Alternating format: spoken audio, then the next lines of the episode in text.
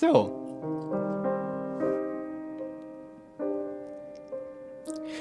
Haha, was für eine schöne Hotellobby. Entschuldigen Sie, können Sie bitte leiser sprechen, wenn Sie die Na, schöne Hotellobby sehen? Ich spiele hier Klavier. Drüben an meinem Klavier, hören Sie? Ja, was machen Sie denn da? Ich spiele Klavier.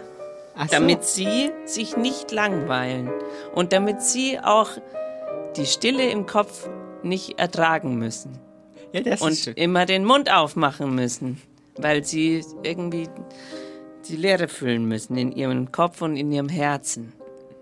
Nun gut. Äh, Sie spielen ja exzellent. Danke. Großartig spielen Sie. Man könnte fast meinen, Sie haben bestimmt an einem Weihnachtsoratorium studiert. Stimmt nicht ganz. Nicht? Nein. Na, Nanu? Äh, äh, aber man muss das doch irgendwo beigebracht bekommen. In Detmold am Moratorium. Nicht? Nein. Haben Sie das zu Hause gelernt? Wärmer. Das ist äh, fast richtig. Haben Sie das in einer Einkaufspassage, wo manchmal so Klaviere aufgestellt werden, damit vorbeiziehende Passanten Klavierspiel lernen können, gelernt? So ähnlich. Ich war in einer, äh, hier in der, in der Bücherei. Da gibt's diese Plätze, wo man ins Internet gehen kann. Entschuldigung, jetzt ist mir hier, äh, ich muss noch umblättern. Jetzt, hier, das ist das neue Stück. Äh, da bin ich hingegangen, zweimal die Woche und hab, bin da ins Internet. Im und habe mir das selber dadurch beigebracht, durch YouTube Ja, das angucken. ist ja. Gibt auch andere Video. Ja Wie finden Sie mal. das Stück? Gefällt Ihnen das? Naja, ist gut. Ich könnte noch ein bisschen lauter spielen. Nein, bitte nicht. Schön, aber schön. Sie sind gut. Sie sind ein Autodidakt. So kann man's, so kann man's sa sagen. Ja, Nanu. Ja, sowas. So Mhm. viel Ausdruck in dem Auto. Ja. Äh, Herr Klavier. Ja? Wissen Sie noch, wie unser Thema heißt? Outsider Art. Hui, aber das kenne ich ja gar nicht. Können Sie mir das vielleicht illustrieren? Ja, passen Sie mal auf hier. Ich mache jetzt hier äh, erstmal das Klavier aus. Dann drücke ich jetzt hier auf diesen. Moment. Äh, haben Sie, wissen Sie noch, wie das Klavier. Moment. Ah ja, das, Klavier hier hat ja hochziehen. Sie haben ja einen A- und einen B-Knopf auf Ihrem Klavier. Sehen Sie, und jetzt fährt hier der Fernseher raus. Ja, der ist ja riesig. Oh, Ja, und- die ganze Hotellobby verwandelt sich in einen in einen äh, Raum des Architekten äh, von Matrix, ne? Mit den ganzen lauter Fer Ja, sagen Sie mal, wo kommen denn die Von Le ganzen Corbusier, genau. Wo kommen denn diese ganzen Das ist ja be beunruhigend. Ja. In diesem Jugendstil Raum jetzt diese ganzen Riesenfernseher. Oh, oh, oh, das war oh, alles in ja- meinem Klavier das, drin. Oh nein, die, das Hotel Und sehen Sie, was da drauf zu das sehen ist? Hotel geht ja in die Luft. Ja. Ich, zehn Stockwerke sind wir schon Zehn, hoch. hundert ja? fast schon. 100.000. Ja. Ja. was ist denn jetzt und jetzt? Sehen Sie hier das Radiogerät? Ja. Da, da ist eine Sendung drin. oh. Über Outsider Art. Ah, Es war ein weiter Bogen, Frau Meisendrath, aber wir haben es wir geschafft. haben es geschafft.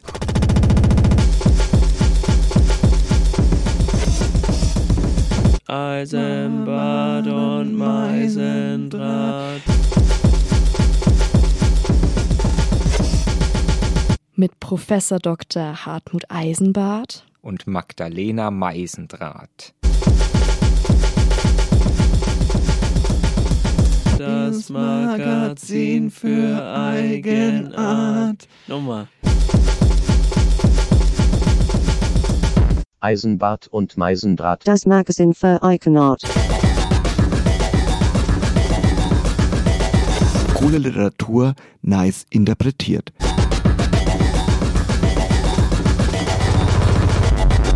Cool Literatur. Nice. Nice. Nice interpretiert.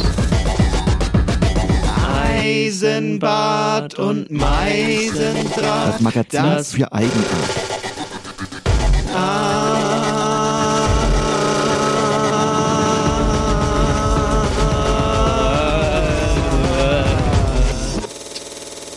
Vielleicht wird's gut. So, liebe Zuhörerinnen und Zuhörer und, und also alle Menschen, die uns zuhören tun, es ist äh, Zeit für Outsider Art. Ein schwieriger Begriff, aber ein interessanter doch. Denn äh, es geht darum, äh, sich außerhalb der Norm zu bewegen. Mit dem Rücken zum Publikum habe ich gelesen in einem Artikel, als ich mich vorbereitet habe. Ja, Kunst, die mit dem, in, mit dem Rücken zum Publikum gemacht wird. ja. Wo, wo der Künstler, der, der klassische Künstler, Ja. sich ein bisschen präsentiert normalerweise. Manchmal nicht so gern, aber es dann doch macht. Also im klassischen Konzert zum Beispiel. Genau. Aber naja, Oder- gut, im klassischen Konzert haben sie ja oft Musiker, die mit dem Rücken zum Publikum äh, spielen. Ja. Mhm. Ich war zum Beispiel in der Oper. Da macht man das ja so. Da ist ja ein Orchestergraben. Ja, da, sind die sogar im, da sind die sogar im Boden drin. Vor weil allem die sich der- so der- schämen, weil sie so schlecht Der spielen. nämlich. Dirigent auch, der hat den Rücken zum Publikum. Der auch sowieso. Und der ist ja der eigentliche Künstler, das wissen wir ja. Leonard Bernstein zum Beispiel. Bernstein, genau. Karajan. Erfinder des äh, Bernsteinzimmers in Nürnberg. Richtig, Karajan. Karajan, Erfinder der. Der Mozartkugel. Lassen Sie uns doch mal ganz kurz ein bisschen Eingrenzung betreiben, wie wir das so gerne Ja. machen. Äh, es geht um Outsider Art, das heißt Kunst, die außerhalb ist. Art Brut, Art Brüt, Art Brüt. Ah, Brü. Art Brü. Das ist die rohe Kunst. Ja. Warum ist es roh? Ja, es geht ja von einem sehr akademischen Menschenbild aus, Ja. bei dem ein kleiner Mensch namens, also kind, namens Kind Ja. er wird geformt im Laufe der akademischen Laufbahn. Ja. Also man wird quasi in, eine, in, ein, in ein Förmchen gepresst, wenn man jetzt anfängt in der Grundschule bei im Heimat- und Sachunterricht Ja. oder im Werkenunterricht und dann wird, wird gestickt. Ja. Naja, gestickt vielleicht nicht, gehäkelt oder sowas. Und man häkelt einfach falsch. Dann wird man, wird, dann wird aber einem die Hölle heiß gemacht, bis man richtig häkelt. Verstehen Sie? Ja. Und so geht es das ganze Leben weiter. Bis, bis man Doktorin ist In der eigenen Sendung. in der eigenen Radio Sendung Z. und man merkt, man schaut sich aufs Leben zurück und denkt, die ganze akademische Laufbahn war ja ein einziges in eine Richtung gepresst werden, Ja. dass man am Ende ja im Prinzip nicht anders kann als immer dasselbe machen. Ja. Ja, das stimmt. Aber es Und ist darum auch, geht's. Sie wissen ja auch, je, je älter man ins Leben hineinguckt, umso weniger Zeit hat man auch für alles. Und es ist, Sie müssen schon mir nachsehen, ich bin ein alter Mann, bin ungleich älter als Sie und ich habe nicht mehr so viel Zeit Ja. für Ihre Mätzchen. Man muss auch ein bisschen konzentriert Ja, arbeiten, ich, ich sag nur, wenn ich sag man nur, nein, noch lassen Sie uns doch mal ein bisschen auch den Nachmittag noch erleben jetzt beim möchte. Thema, das ist ein, ein, ein wichtiges, wichtiger Punkt. Also Ihre Laufbahn, meine Laufbahn, unsere Laufbahnen Ja. akademisch äh, sind quasi bearbeitet. Sie Ja. werden bearbeitet als Mensch, der geformt wird durch einen Bildungsweg. Ja. So.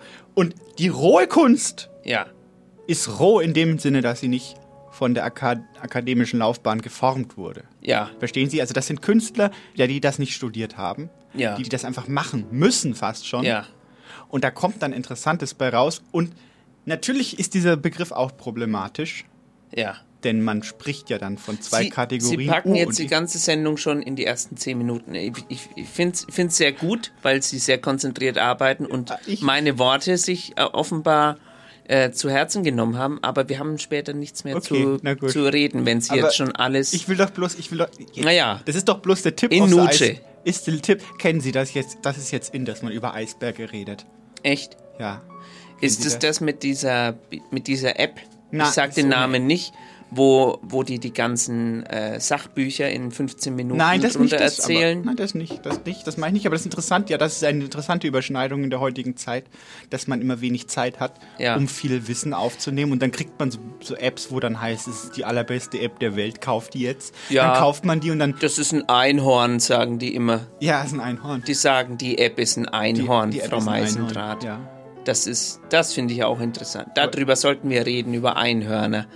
Sagen wir mal, Leute, die es nicht gelernt haben, die nicht an der Ja. Akademie für äh, Nicht für, am Tiergarten hinten. für, mit, der, mit für Vivi waren oder BWL, aber trotzdem das sich selber beigebracht haben, Ja. wie man eine Firma macht. zum Beispiel. Startup Startup. ist das, ist das äh, Stichwort.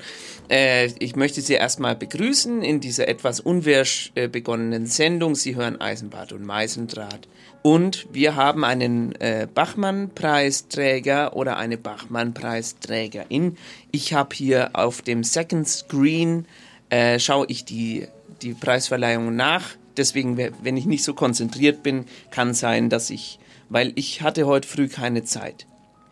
Aber wir sind natürlich live. Ähm, haben Sie den Tag der deutschsprachigen Literatur verfolgt, Frau Meisendrath? Haben Sie die Lesungen sich angeguckt? Seit Donnerstag wird gelesen. Und welchen Text fanden Sie bisher am besten? Ich fand gut von Marder Steinbock Ja, den Text. Und der blaue Elefant trötet.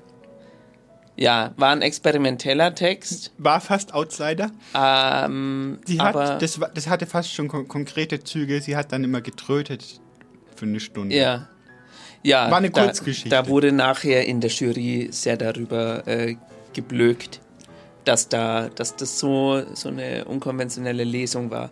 Ja, aber es war gut. Also sie stand ja auch auf dem Tisch oben drauf, Mhm. äh, hat einen Kopfstand zwischendurch versucht zu machen, ist dann sehr unglücklich gestürzt. Es, hat, es war eine Verschmelzung von ähm, Literatur und Performance. Ja, Was man ja auch schon hatte, wie heißt der, wie heißt der ähm, Literat, der sich aufgeschnitten hat auf der Bühne? Wie heißt der nochmal? Gigi Allen, Nein, den meine ich doch nicht. War, Peter Sodan. ich glaube, kann sein. Nein. Sie lachen, das war eine, das war eine Finte. Äh, Sie hören heute auf jeden Das ist ja Fall. furchtbar mit Ihnen heute. Ich wollte Äh, eigentlich über Outsider-Art reden. Ja, aber, Sie hören das- heute Ah, Literatur ah. Aus eigener Feder von Menschen, die, äh, die wir eingeladen haben, Texte zu machen oder von Einsendungen von lieben Freundinnen von uns. Sie hören auch Interviews mit Kunstraum in Nürnberg von der Lebenshilfe. Wir haben ein Interview mit Klaus Bayer geführt, weltberühmter Outsider-Artist. Äh, Das heißt, wir haben eine pickepacke volle gemachte Sendung. Herrlich, Herr Eisenbart, herrlich. Und äh, Sie, Sie können das jetzt genießen, wenn Sie dranbleiben äh, nach diesem Text. Wir sind seltsame Fische an Land, Grabräuber im Meer, Umweltzerstörerinnen in der Luft. Totengräber Europas, Lieferantinnen und Drama Queens. Ich bin Sternzeichen Fische und daher immer etwas pathetisch. Manche sagen, unter Wasser sieht man die Hand vor den Augen nicht und unter der Dusche weint es sich am besten. In meiner Kindheit waren die Fische das Highlight in jedem Zoo, eingesperrt und mit offenen Mündern, wie ich, bis ich endlich 18 bin. Mein Traum war New York City und tanzen wie Delfine unter Wasser. Ich muss immer daran denken, was meine Mutter sagte. Ein hübscher Mann ist schwer zu finden, aber sie hinterlassen Schuppen an jeder Straßenecke. Effing Fish, wetzen die Messer. Ich bin Sternzeichen Fische und kann unter Wasser meine Hand nicht sehen. Meine Mutter sagte mir, ein kluger Mann ist schwer zu finden, drum lohnt es sich zu prüfen, sich ewig an die Fische zu binden. Meine Mutter sagte zu mir, ein kluger Mann ist schwer zu finden, drum lohnt es sich zu prüfen, sich ewig an die Fische zu binden. Meine Mutter, sie sagte zu mir, ein kluger Mann ist schwer zu finden, drum lohnt es sich zu prüfen, sich ewig an die Fische zu binden. So, äh, das war ein Text von Lea Schlenker aus der Schweiz. Ähm, äh, Frau Meisendrath, Ja, hier bin ich. Also ich pick jetzt nochmal den Faden auf. Wir Ja, waren gerade ja. dabei, dass die Akadem akademische Laufbahn einen formt Ja. und die Art Brüt, Art Brü, äh, Outsider Art ist eine rohe Kunst, eine, wie Theodor Wiesengrund Adorno sagen würde, eine authentische Kunst. Ja. Ich war also nicht von den Zwängen des Marktes, der Konvention geformt, sondern sehr frei. Und das ist ein zweischneidiges Schwert, könnte man sagen, für die KünstlerInnen, die das machen. Denn wir wissen ja alle, also nein, weiß ich nicht, ob jeder alles weiß, aber es geht ja erstmal explizit um Kunst, also bildende Kunst. Ja. Wir werden aber dann auch hinein rüberlinsen und mal schauen, wie sich das in die Literatur hinüber. Denn es ist ein guter Feldversuch, diese Sendung, Ja. mal zu überlegen, was der, was Kunst und was Poesie oder, oder nicht nur Poesie, sondern auch Literatur so voneinander unterscheidet. Ich weiß, es gibt zum Beispiel einen Kunstmarkt. ja, Haben Sie schon mal einen Poesiemarkt gesehen? noch nie. Sehen Sie? Ich, wobei ich war mal äh, Ich war mal auf einem Festival hier in Ja. Nürnberg. Äh, das hieß Ulf, äh, Unabhängige Lesereien Festival. Ja, da war ich auch. Waren Sie auch, Da war oder? ich auch mal. Ach stimmt, wir haben eine Sendung aufgenommen. wir waren da. Und da, für- wenn Sie es vielleicht gesehen haben, da gab es einen Kaugummi-Automaten. Mhm. Und da war Poesie drin. In Amerika habe ich gesehen, in äh, New York und solchen Dingen, und ich glaube Chicago war. Städte meinen Sie? Städte, da hat sich Literatur und ja auch gerade, sage ich mal, Poesie ganz anders entwickelt. Ja. Ist ja ein bisschen mehr, äh, sage ich mal, Mainstream. Ja, Poesie. stimmt. Und es gibt, es gibt sogenannte Typewriter-Poets, kennen Sie die? Nein. Kennen Sie, die können Sie mieten für Hochzeiten, aber die gibt es auch so als Straßenmusikant, quasi Straßenmusikant als Poet. Und das Instrument ist die Schreibmaschine. Richtig. Die haben einen Tisch dabei und setzen sich auf die Straße. Und dann Oder- blasen die ein schönes Lied auf der, auf der Schreibmaschine. Und Nein, man kann nein, vorbeikommen, man kann sich ein Lied wünschen. Richtig, also ein, ein, ein Gedicht. Und der fängt dann an zu schreiben und sie kriegen dann ihr Gedicht und dann werfen sie dem was in seinen Hut.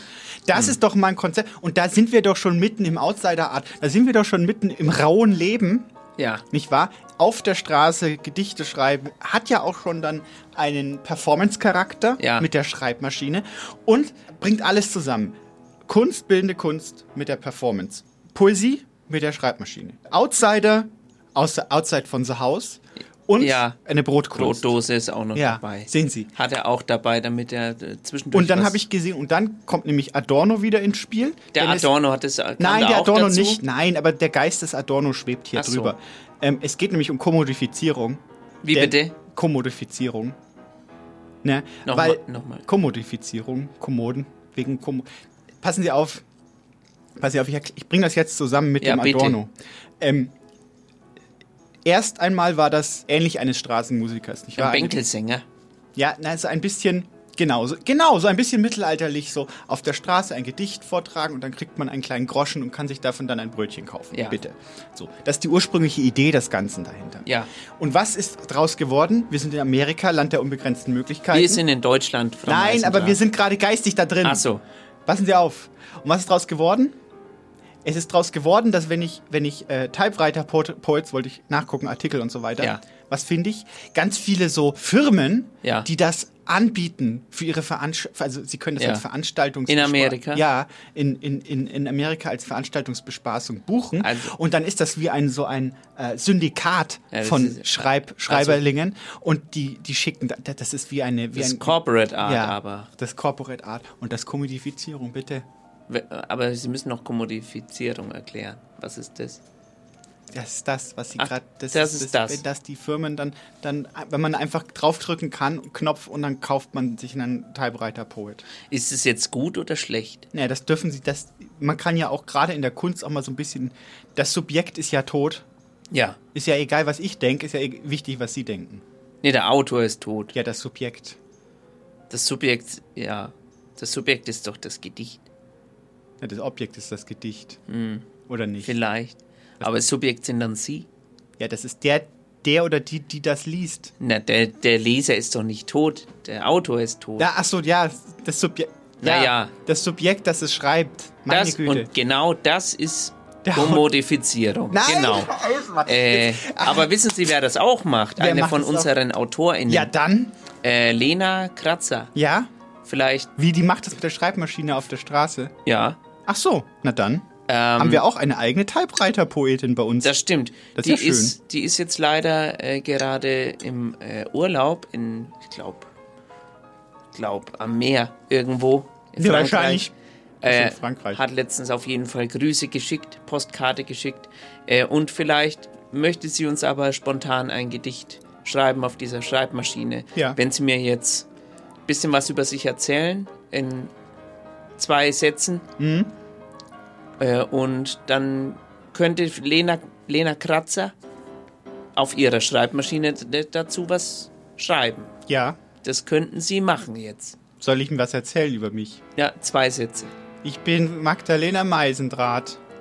Ich bin eine Intellektuelle und ich finde das, ich finde es schwierig. Vielleicht so? Und was bewegt dich momentan? Sind jetzt per Du oder was? Ja, das ist, äh, das sind die Fragen, die man stellen Aha. muss. Was bewegt- bewegt dich? Also sie. ich, ich habe das Problem, dass mein Auto nicht mehr durch den TÜV gegangen ist. Ja. Deshalb ist schwierig mit Bewegung. Welches Auto hast du? Das ist die zweite Frage, die man sich stellen muss. Ja, das geht's ja wohl gar nichts an. Was ist das für eine unverschämte Frage? Das gibt's doch nicht. Was nehmen Sie sich raus, Herr Eisenbart? Sie wissen ganz genau, dass das ein, ein Hot Topic ist. Nicht, nicht anzufassen. Hier kommt ein Gedicht von Lena Kratzer. Immer hat es dich getragen, von Ort zu Ort gefahren, über Autobahnen und Landstraßen, ein Dach über dem Kopf, am Lenkrad deine Fingerabdrücke. Ein Geruch von Abenteuer mischt sich mit dem Gegenwind vergangener Sommertage. Erinnerungen in Nebelscheinwerfern, Musik als Begleitung. In den Ritzen der Sitze Erdnussreste der letzten Fahrt. Doch da umarmt schon bald wieder der Panda die Frau Meisendraht. Äh, hat sie Ihnen gefallen, Frau Meisendraht? Ja, war schön. Schön gewesen. War es schön gewesen? So, zurück zur Outsider Art. Ja, genau. Ähm, Es sind ja schon gewisse äh, äh, Begriffe durch, durch diesen äh, Raum geflogen. Mhm. ja. Zum Beispiel Outsider Art.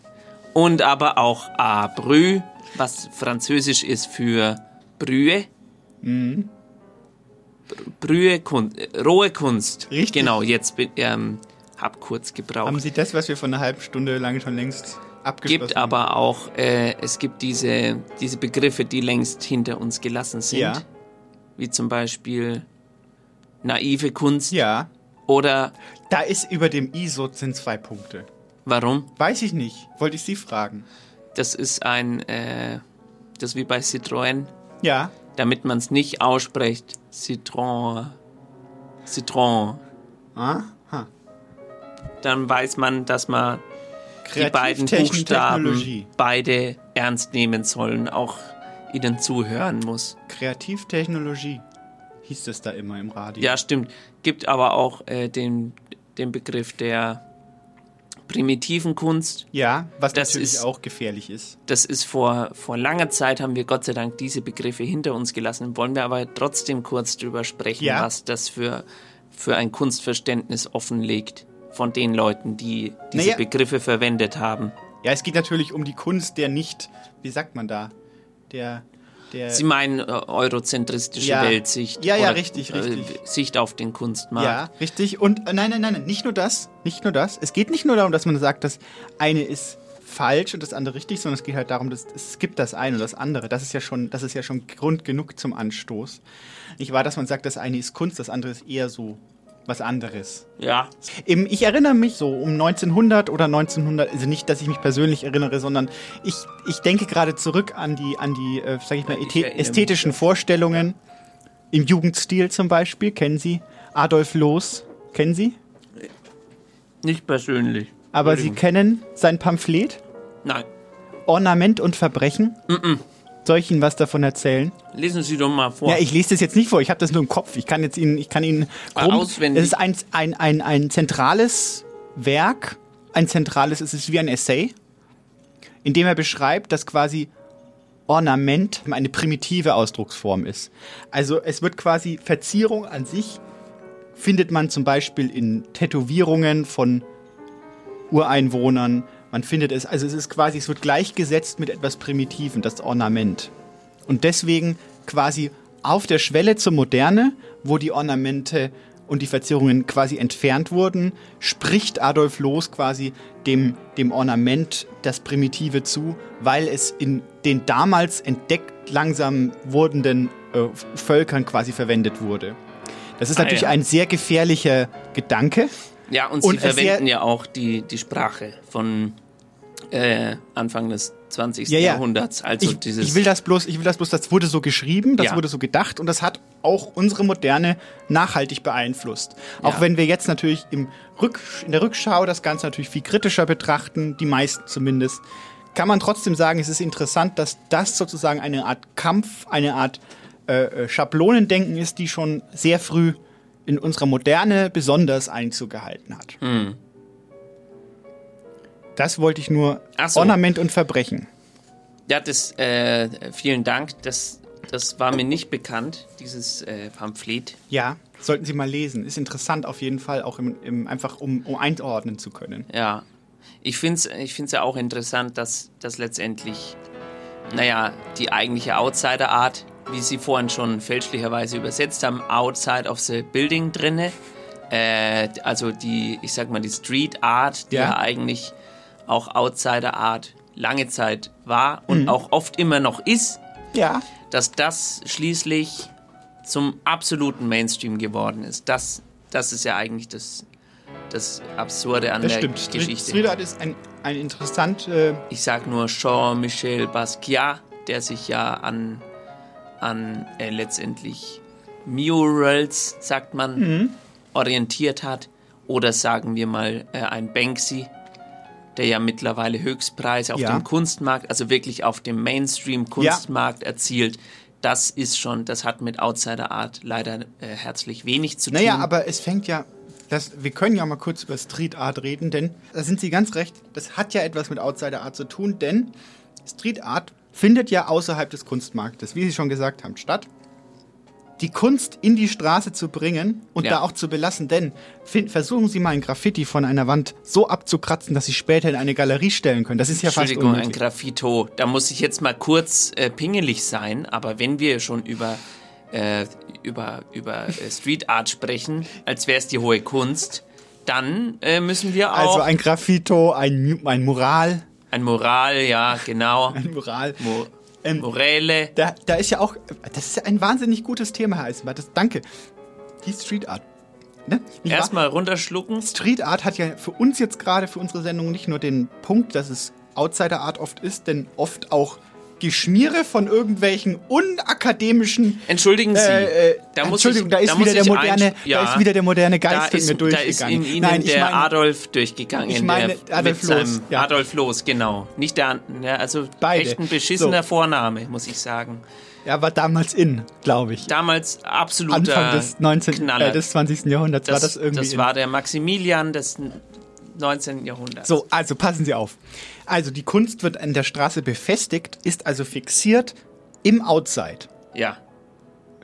Ist das nicht, ist das nicht ein wunderschön, ist das nicht wunderschön? Wir haben diese Kunst, die ist an der Wand fixiert, nicht wahr? Und dann haben sie den, den kapitalistischen Me Mechanismus des Kunstmarktes haben sie erstmal ausgeschaltet. Damit, ja, dass das- jemand hingehen kann und sagen kann, das ist jetzt meines. Ich kaufe Ja, das genau, jetzt richtig, richtig. mit meinem äh, Arsch voll Geld. Ja, Entschuldigung. richtig. Der, weil das nämlich die Hybris ist vom Kunstmarkt, Ja. dass man sagt, ja, wenn ich nur über das entscheidende Kapital verfüge, Ja. dann kann ich auch das zu einem Prestigeobjekt Nicht machen. nur, auch so ein Spekulationsobjekt, ins nicht Wohnzimmer hängen oder auf dem Dachboden, wo es niemand sieht. Richtig. Und auch vor allem, genau, richtig. Man schließt das ja weg dann vor der Welt Mm. als Sammler.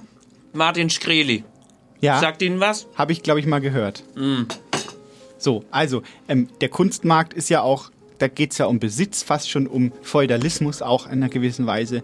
Ähm, und äh, der, das, das Museum ist da ein, ein, sagen wir mal, also ein kleines Stopp, Stopper, nicht wahr? Das öffentliche Museum, das ja dann nicht weiter veräußern kann, nicht spekulieren darf damit.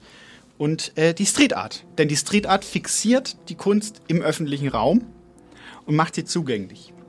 So. Aber es findet auch eine Kommodifizierung statt. Denn was passiert?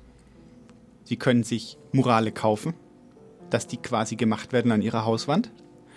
Äh, die Stadt kauft Murale, das haben wir hier in Nürnberg auch. Ja. Ähm, und es gibt sogar. Pionierinnen der Steppe. Da sollten Sie mal drüber nachdenken. Pionierinnen der Steppe. Was, was, was, was ist das? Pionierinnen der Steppe. Ich kenne ich nicht. Das ist ein Mural Ach so, in der äh, Innenstadt. ja, Da beim Herrn Schießhaus Ja. ist ein großes Mural, Ja. das die Stadt gekauft Ja. hat in einem Wettbewerb. aha, Und da steht Pionierinnen der Steppe. schön. Ist ja fast schon auch wieder Literatur. Ja, Es gibt ja auch sogar bei Banksy, der ja auch wirklich teuer gehandelt wird und da kommt dann wieder der Marktkapitalismus mit seiner vollen Sprengkraft. ja. Dadurch, dass diese Sachen so Millionen wert sind, werden dann ganze Fassaden halt so abgerissen, nicht wahr? Ja. Und damit machen sie ja alles zunichte, was eigentlich die, die ganze Idee dahinter war. Ist es schon dekonstruktivistisch oder ist es einfach nur Blödheit vom Mainstream-Kunstmarkt? Können Sie mir das äh, sagen? Das ist nicht Blödheit, das ist ja alles sehr schlau eigentlich. Die Beim Stadt zusammenreißen? Naja, sie. Ist doch nicht schlau. Nein. Fallen doch die Häuser um auf die Menschen. Aus einer ökonomischen Sicht heraus natürlich schlau, die Wand abzureißen und neu aufzubauen und dann das Banksy-Bild zu versteigern. Damit können sie sich dann zwei, drei Wände kaufen, verstehen Sie? Ist natürlich nicht im Sinne der Kunst selber, aber Gefällt ist im Sinne der gut. Ökonomie. Das wollte ich nur mal sagen, aber wir sind ja bei Outsider-Kunst. Ja. Und Street Art hat ja auch, äh, hat ja auch sehr oft, erstaunlich oft, auch einen literarischen Charakter. Haben Sie das mal mitbekommen? Wenn Sie durch Berlin gehen zum Beispiel? Nee, aber ich würde gerne einen kurzen Text ja, hören. Ich, hör, ich möchte ein Interview hören. Ja, hören wir ein Interview, damit wir auch ein bisschen, damit Leute auch zur Sprache kommen, die wirklich eine Ahnung haben. Das kann man wohl äh, behaupten. Wir, wir sprechen mit zwei TeilnehmerInnen vom Kunstraum von äh, der Lebenshilfe in Nürnberg, die äh, den ganzen Tag das machen, worüber wir hier wohlfeist äh, lachend uns die Bäuche haltend äh, sprechen, wobei wir gar keine Ahnung haben. Diese beiden TeilnehmerInnen erkennen sich sehr gut aus mit äh, Outsider-Arten, die machen welche. Ja. Und sind sehr erfolgreich. Die verkaufen die auch. Also, das, die machen, haben schon viele Ausstellungen gemacht. Und hier kommt das Interview, bitteschön. Könnt ihr euch zuerst mal vorstellen? Ich heiße Lille Feljede, aber kurzer Name heiße Lili. Und ich bin der Thomas. Und ihr seid hier im Kunstraum und äh, ich sehe, es ist alles voller Kunst, also wo, wo ich auch hinblicke. Kannst ja. du beschreiben, was das ist? Ja, das sind meine Kunst. Also am Anfang habe ich immer so Bäume gemacht oder was anderes. Jetzt habe ich gesagt, langsam machen wir Nase, Gesichter. Jetzt macht viel Spaß mit Gesichtern. Ich mache mehr Frauen oder Nikolaus. Wie sieht es bei dir aus? Also ich bin schon elf Jahre hier. Oh. Aber ich mache immer noch so Porträts, irgendwie schwarz-weiß und manchmal mit Farbe. kleine Bilder meistens. Denkst du vor dem Malen besonders stark nach oder fängst du einfach an? Da muss ich ein bisschen nachdenken, was ich dann machen will an den Tag und dann brauche ich meistens auch irgendeine Vorlage oder so. Irgendwie das, dann schaue ich das genau an und dann versuche irgendwie das nachzufahren, wie das da so aussieht. Ich, ich frage erst meinen Gruppenleiter, Luz oder Christian, und dann sage ich, wie geht Hände, wie geht die Füße, und dann ich übe mit dem Papier, und dann kommt er einfach raus. Meine Schwester ist in Friseur, und dann habe ich immer Haare neugierig, und dann habe ich gesagt, mache ich ihm bunte Haare immer so. Langsam kann ich jetzt Hände, manchmal groß, manchmal klein. Oder manchmal nehme ich Schablon. Was findest du so interessant an Menschen? Du hast ganz viele unterschiedliche Figuren und Menschen. Mit, also mit den Augen gefällt mir, wie die Katze Auge schaue oder so blaue und grüne Auge gefällt mir Auge und die Haare so bunte mit das, das mir und Kleider und so. Das ist mir interessant. Ja. Manchmal mache ich auch Bikini, also das schaffe ich nicht, aber probieren wir auch. Kannst du beschreiben, was du fühlst, wenn du malst? Bei mir, ich kann, wenn ich, wenn ich was male, dann meistens ist es ruhig, also ich brauche eigentlich eine ruhige Atmosphäre, was manchmal hier auch schwierig ist, manchmal ist Halligalli hier und dann kann man nicht konzentrieren, aber ähm, sonst, also wenn ich jetzt was mal, dann muss ich auch motiviert sein. Also irgendwie, ich mache jetzt was und das muss gut aussehen und dann habe ich manchmal Angst, dass es dann irgendwie, dass ich dich vergeige, dass ich die Bild zu groß, äh, Proposition falsch mache oder so oder irgendwas, das stimmt alles, schaut nicht aus, wie es aussehen sollte oder man erkennt es nicht oder irgendwie. Kannst du beschreiben, was du fühlst, wenn, wenn du malst? Äh, wenn meine meine, dann bin ich ganz glücklich. Manchmal klappt das, dann mache ich nochmal. Aber dann bin ich glücklich. Es gibt so große Museen, da hängen berühmte Bilder drin. Es ist manchmal gar nicht so einfach zu sagen, warum die berühmt sind. Habt ihr eine Vorstellung, warum manche Bilder so, so interessant für so viele Leute sind, dass alle die sehen wollen? Naja, ähm, ich glaube, dass in die Kunstgeschichte gibt es irgendwie immer so Erneuerungen und Zeit. Also da gibt es diese Genre und dann gibt es dann einen Künstler, der irgendwie steht aus von den anderen und macht irgendwas ganz Neues und dann stahlen die Leute da und dann wird er bekannt und dann seine Bilder werden äh, wird irgendwie verjährt und dann, wenn er stirbt, dann ist es dann alles viermal so viel wert, wie es vorhin war irgendwie oder so. Aber auf jeden Fall, ähm, die haben meistens irgendwie so, ja, in, den, in die moderne Zeit, also das ist ja auch so ein Ding, was ist jetzt die, was ist jetzt die neueste, was ist modern, was ist, manche machen einfach so einen Klatsch auf dem Bild irgendwie und man denkt, ist das Kunst, ist pff, und manche machen ganz, ganz detaillierte Porträts und da ist irgendwas dran und oh, okay, das ist vielleicht politisch, vielleicht ist das irgendwie Glaubensrichtungen oder so, ich weiß nicht. Ich, ich, ich weiß noch, wo die äh, irgendwelche Leute haben einen Elefanten einen Pinsel gegeben und dann der hat so ein, ein Bild gemalt und dann ähm, hat die irgendwelche Leute gezeigt und die haben gedacht, das sind Menschen, die das gemacht hat. Obwohl das eigentlich nur ein Tier. Also eigentlich ist es nur Zufall irgendwie gewesen, aber trotzdem, ja, ist, so, ist schon Kunst, aber alles ist Kunst irgendwie. Und was würdest du zu jemandem sagen, der sagt, ähm, man muss an der Kunsthochschule gewesen sein? Ja, in Akademie war man, das ist wo ich in Ko wir, wir waren, die Lilly will ja sagen, dass wir waren auch in einer Akademie hier mit der Arbeit, Ja. haben wir auch irgendwelche Techniken und so gelernt. Mhm. Wenn jemand zu dir kommt und sagt, Ja, was, was du machst, das ist nicht wichtig. Du solltest eigentlich eine Ausbildung, du solltest dafür lernen. Du solltest in die Schule gehen und du solltest... Also, nee, das sage ich einfach so. Äh, äh. Also, ja, ich möchte gern auch viel lernen oder gern Schule gehen. Ich war mal, aber ich habe ja trotzdem, wie äh, Künstler, Albertürstraße, wie die Leute, die malen so mir so Gesichter, alles. Aber manchmal sage ich meinen Gruppenleiter, Lili, du meinst, ich möchte wie Thomas malen. Die malt ganz genau. Hier schon. Aber Neugier Ja, ist da. Also ja. immer Neues ausprobieren. Ja, neu, ich schaue andere Leute, was machen die. Mhm. Ich schaue überall, ich mache gleich, oder mit den Leute helfen mir. So mache ich auch. Ja. Sehr gut. Okay. Äh, dann danke ich euch für, für eure äh, für, für das schöne Gespräch. Ich danke auch. Danke schön. Okay, dann. Frau Meisendraht. Ja. Sie wollten mir eben was erzählen Ja, über ich, war, ich Street sagen, Art Street Art und reden. Poesie. Ja, weil, ähm, kennen Sie das? Ha- Ja. Sind Sie mal durch Berlin gegangen und haben Sie, da wo die Tauben hinmachen, haben Sie da mal gelesen? Nee, aber ich kenne Notes of Berlin. Notes of Berlin. Notes of Berlin. Ja, schön. Wo immer zum Beispiel äh, jemand irgendwo einen Zettel hinmacht und da steht dann drauf, äh, Entschuldigung, nach 22 Uhr könnt ihr bitte leiser bumsen. Ja. Zum Beispiel. Und das ist dann, das hängt dann an der Wand und jemand denkt sich, das ist ein äh, lustiger Zettel. Ja. Und das kommt dann auf Instagram und kriegt 1000 Klicks. Ah, Wie ja. finden Sie das? Das ist ja fast kommodifiziert dann schon. Eigentlich schon. Ja. Ich weiß nicht, ob die damit Geld machen, aber Aber ich finde auch schon diese Klick, äh, Angeklicke, dieses Ja.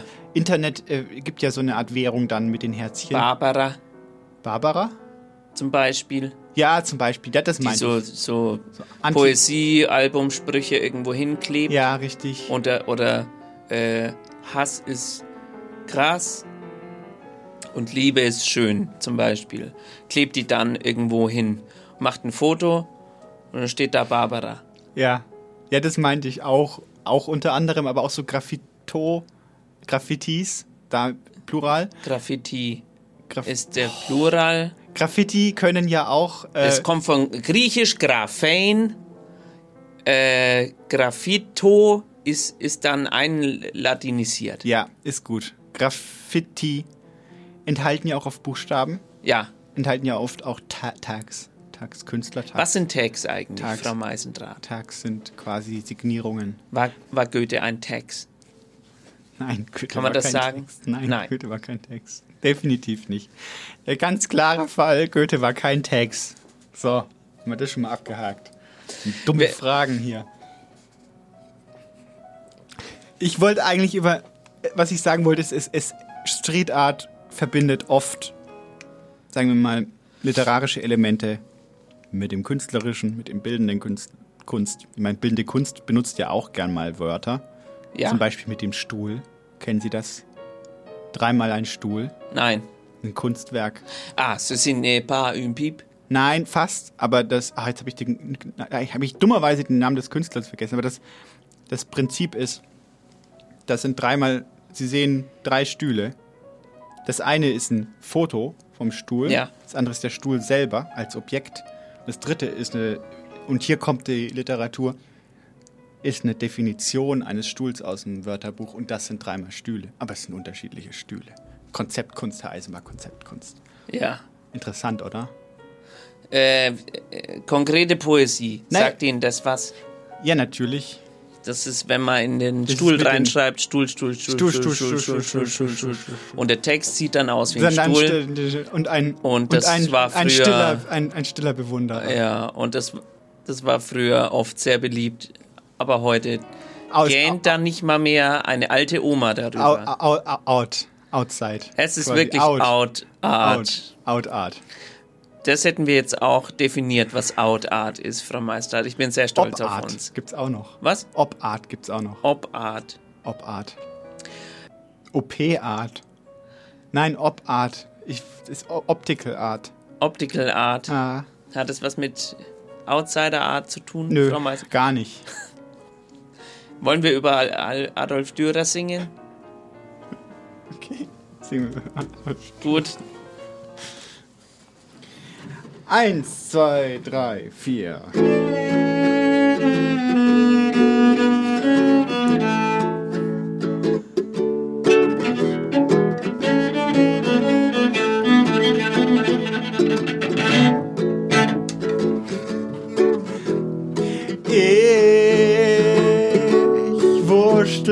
So durch.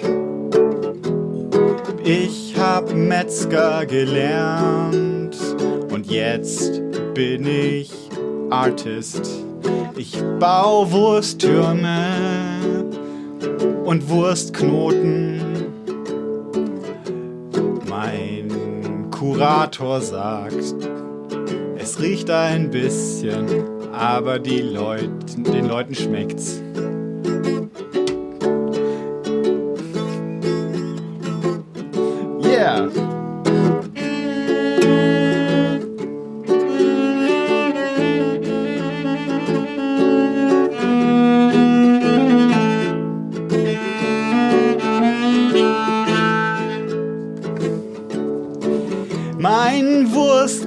Wurstgalerist sagt auf der Vernissage wollen die Gäste heutzutage am liebsten was Veganes haben. Wursttürme kommen bei denen gut an, solange sie auf einem Sockel stehen oder an der Wand hängen mit einem schönen Schild, auf dem die Jahreszahl steht, in der die Wurst gemacht wurde. Das ist Konzeptkunst. Schweinekonzeptkunst. Rinderkonzeptkunst. Alles im White Cube. Wieder heim, als mein Vater mir Schlachten beibrachte. Da hatten wir auch nen White Cube. Den konnte man mit Wasser danach abwaschen. Dann war er wieder weit, der Cube.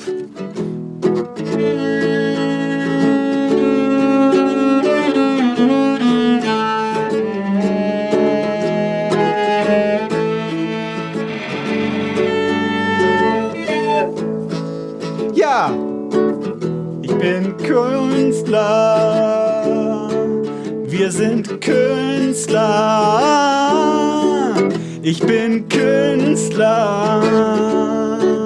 Wir sind Künstler. Ich bin Albrecht sind Künstler. Wir sind Künstler.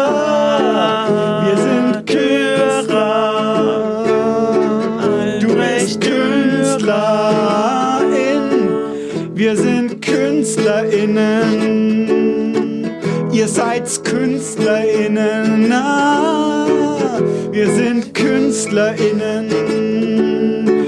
Wir sind Künstler außen. Wir sind KünstlerInnen. Wir sind Künstler außen. Wir sind KünstlerInnen. Wir sind KünstlerInnen. Loro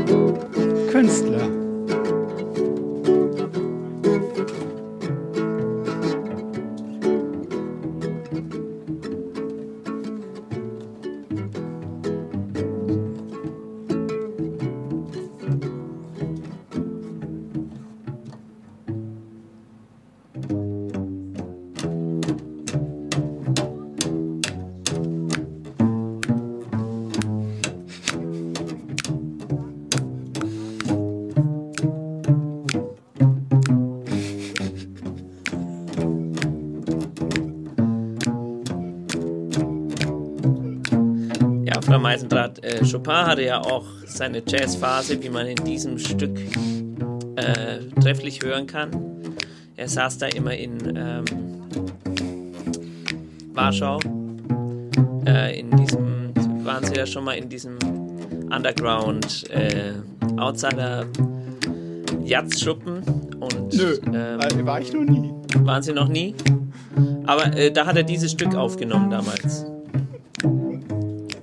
Chopin, der war schon. Ich wusste gar nicht, dass Chopins Vater Metzger war. Ja, äh, wusste ich auch nicht. Bis, äh, bis eben. Äh, vom Vater kommen übrigens die Schnipser. Das ist deswegen mit. Der hatte sehr kräftige Hände.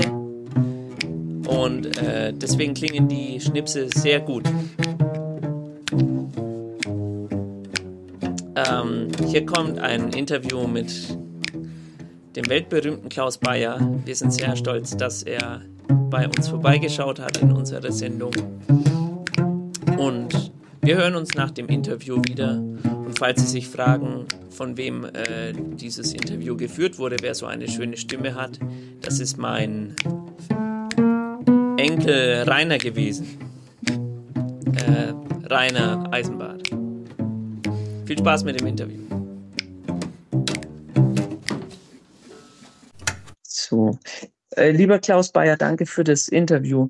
Äh, erstmal hätte ich folgende Frage. Und zwar, wenn ich von dir in deiner Vita lese, dass du Kerzenzieher gelernt hast, Ja. dann ähm, kann ich mir das natürlich angucken im Internet oder in, in alten Fotografien, aber ich weiß immer nicht, was ich mir darunter vorzustellen habe. Könntest du mal kurz erklären, was ein Kerzenzieher Zieher eigentlich macht? Ja, ein Kerzenzieher, also ich war vom Beruf Kerzenzieher und als Kerzenzieher, da muss man sich zwei große Trommeln vorstellen und da läuft der Docht, also der Faden ist der Docht, der läuft dann neunmal um äh, die Trommel rum und dann das zehnte Mal läuft dann da durchs Wachsbad.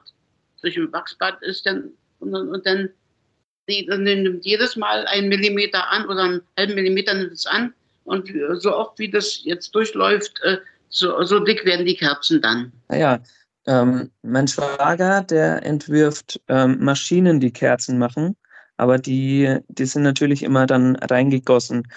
Gibt es diese Fabrik noch, in der du warst? Nein, die gibt es leider nicht mehr. Nee. Und du hast dann irgendwann angefangen, ähm, ich glaube, mit Super 8 Filmen hast du angefangen. Ja, Oder war das, war das der erste Ausflug in die Kunst oder hast du vorher schon was anderes gemacht? nein, das war das allererste Mal überhaupt, was ich da gemacht habe. Hm? Hm. Wie, wie bist du dazu gekommen oder auf die Idee gekommen? Und hast, wie hast du dir das selber äh, drauf geschafft?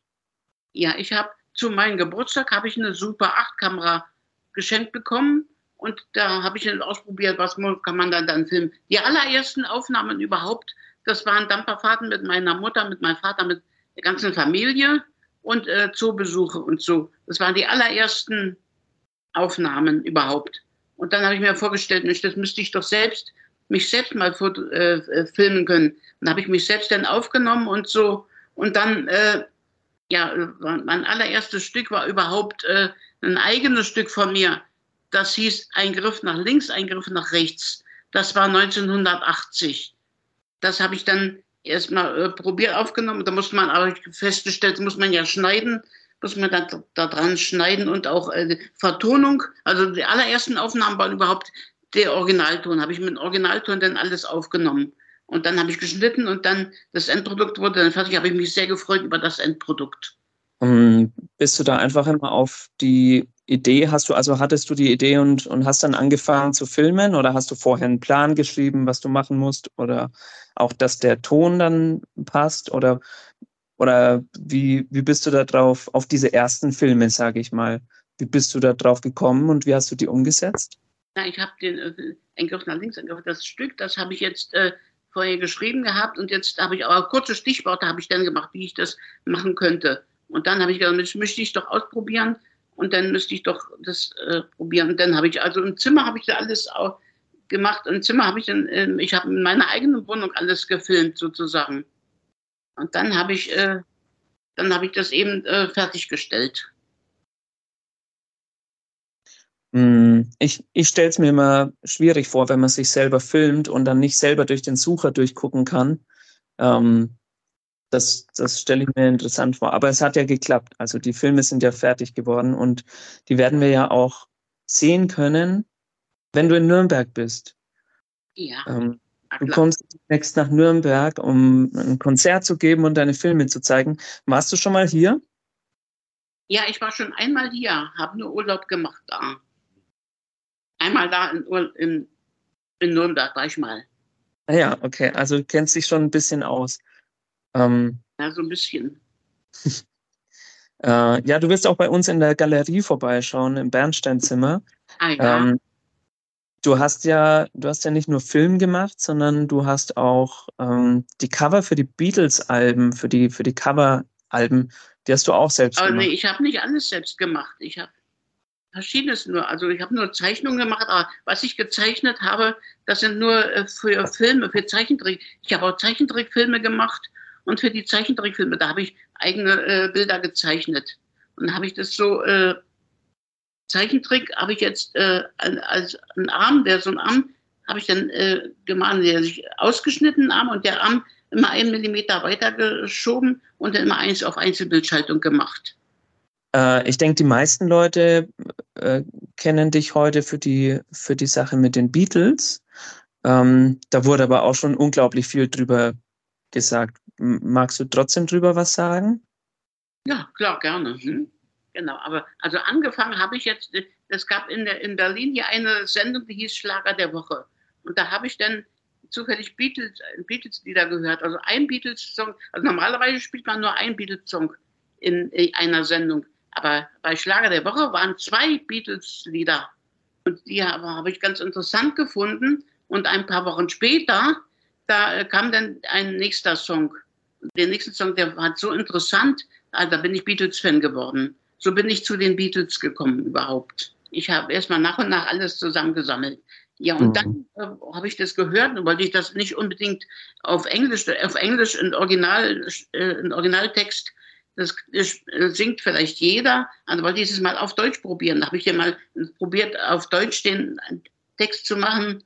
Und äh, ja, manchmal geht es gut, aber bei diesen ersten Songs, da war es äh, da war es sehr gut, da hat es gut gepasst alles und da habe ich mich gefreut. Ja, und nach und nach hast du ja dann äh, alle Platten übersetzt. Wie lange hast du gebraucht für alle Alben? Ach, das ist bestimmt eine ganze Weile. Also zehn oder zwölf Jahre ungefähr habe ich dazu gebraucht, alles insgesamt zu übersetzen. Klaus, in, du kommst ja nach Nürnberg, da ist eine ganz andere Frage. Äh, in Nürnberg gibt es eine Galerie für Outsider Art. Kannst du was mit dem Begriff Outsider Art anfangen oder denkst du nicht so in Schubladen oder in Labels? Also da kann ich nicht so viel mit was anfangen. Also, das, also sagt mir eigentlich gar nichts sozusagen. Ein ganz wichtiger Outsider-Künstler ist ja auch Daniel Johnston, den du jetzt gecovert hast. Ähm, und ihm sagt man nach, dass er so einer der größten Outsider-Künstler der Welt war, weil er fast 20 Alben aufgenommen hat, obwohl er nie ein Instrument akademisch erlernt hat. Ähm, würdest du dich, wenn wir, wenn wir sagen würden, Daniel Johnston ist ein Outsider-Künstler, würdest du dich auch dazu zählen? Ja, ich auf jeden Fall würde ich mich dazu zählen, denn ich habe auch kein Instrument richtig gelernt und äh, ich spiele das einfach so. Ich klimpe einfach nur vor, sich, vor mich hin und äh, dann äh, mit Begleitung und so, da klappt es dann. Und dann singe ich meine Lieder, manchmal mit Begleitung, manchmal mit äh, Playbacks, die ich dann mhm. Ähm, auch Daniel Johnson hat interdisziplinär gearbeitet. Zum Beispiel hat er diesen Comic rausgebracht, Space Ducks, und dann die Musik dazu geschrieben.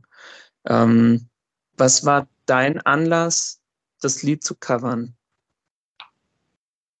Also ich erstmal das Lied, das fand ich ganz, das finde ich, das fand ich sehr gut und da müsste was draus machen. Und zwar habe ich dann Space Ducks, da habe ich dann einfach nur Enten draus gemacht und dann Enten und da habe ich mir einfach einen Text einfallen lassen, also nicht nur einfallen lassen, sondern äh, so, so wortwörtlich, wie der Neil jetzt geschrieben hat, so wortwörtlich habe ich versucht zu übersetzen und dass es auch in Reimen passt. Ja.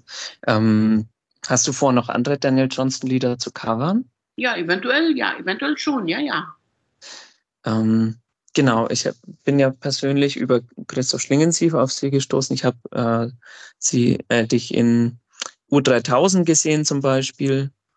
Und die großen Zeitungen, als er noch gelebt hat, wollten ja immer so einen Ekel aus ihm machen und äh, hieß es immer das Enfant terrible und der benimmt sich so schlecht und der geht nach, nach Bayreuth und führt sich da auf. Ähm, ich wollte mal fragen, weil ich konnte ihn nicht kennenlernen, aber Sie, ähm, wie war der Christoph Schlingen Sie für Sie persönlich? Ja, auf der Bühne war er natürlich wild. Da hat er natürlich so äh, alles gemacht, was äh, brutal war, richtig brutal war er da. Aber privat, da war er richtig nett. Ein richtiger Freund war er da. Und dass wir, wir mit, mit dir zusammengearbeitet hat, konntest du dir darunter was vorstellen oder, oder war er sehr verkopft oder weil ich, ich weiß natürlich immer gar nicht, wie das, wie er da so war, wenn, wenn ihr zusammengearbeitet habt. Oder hast du was vorgeschlagen und er hat dann gesagt, das ist gut oder nicht so gut?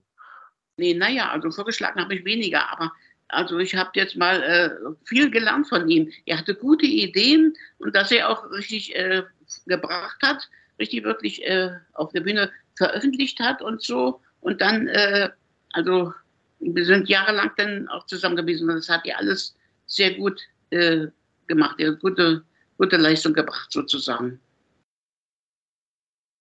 Schaust du dir sowas auch gerne selber, also privat an, so wenn es auf der Bühne richtig rumst oder war es dir manchmal zu wild?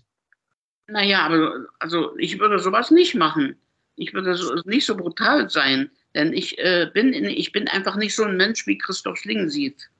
Aber was er gemacht hat, fand ich gut. Aber trotzdem, ich würde ganz anders machen. Ich würde es eigentlich ein bisschen ruhiger angehen. Ähm, Klaus, wie, wie, wie, sieht die Zukunft für dich aus? Hast du große Pläne? Ich habe gehört, du nimmst wieder eine Platte auf. Ähm, kannst du uns ein bisschen was darüber verraten?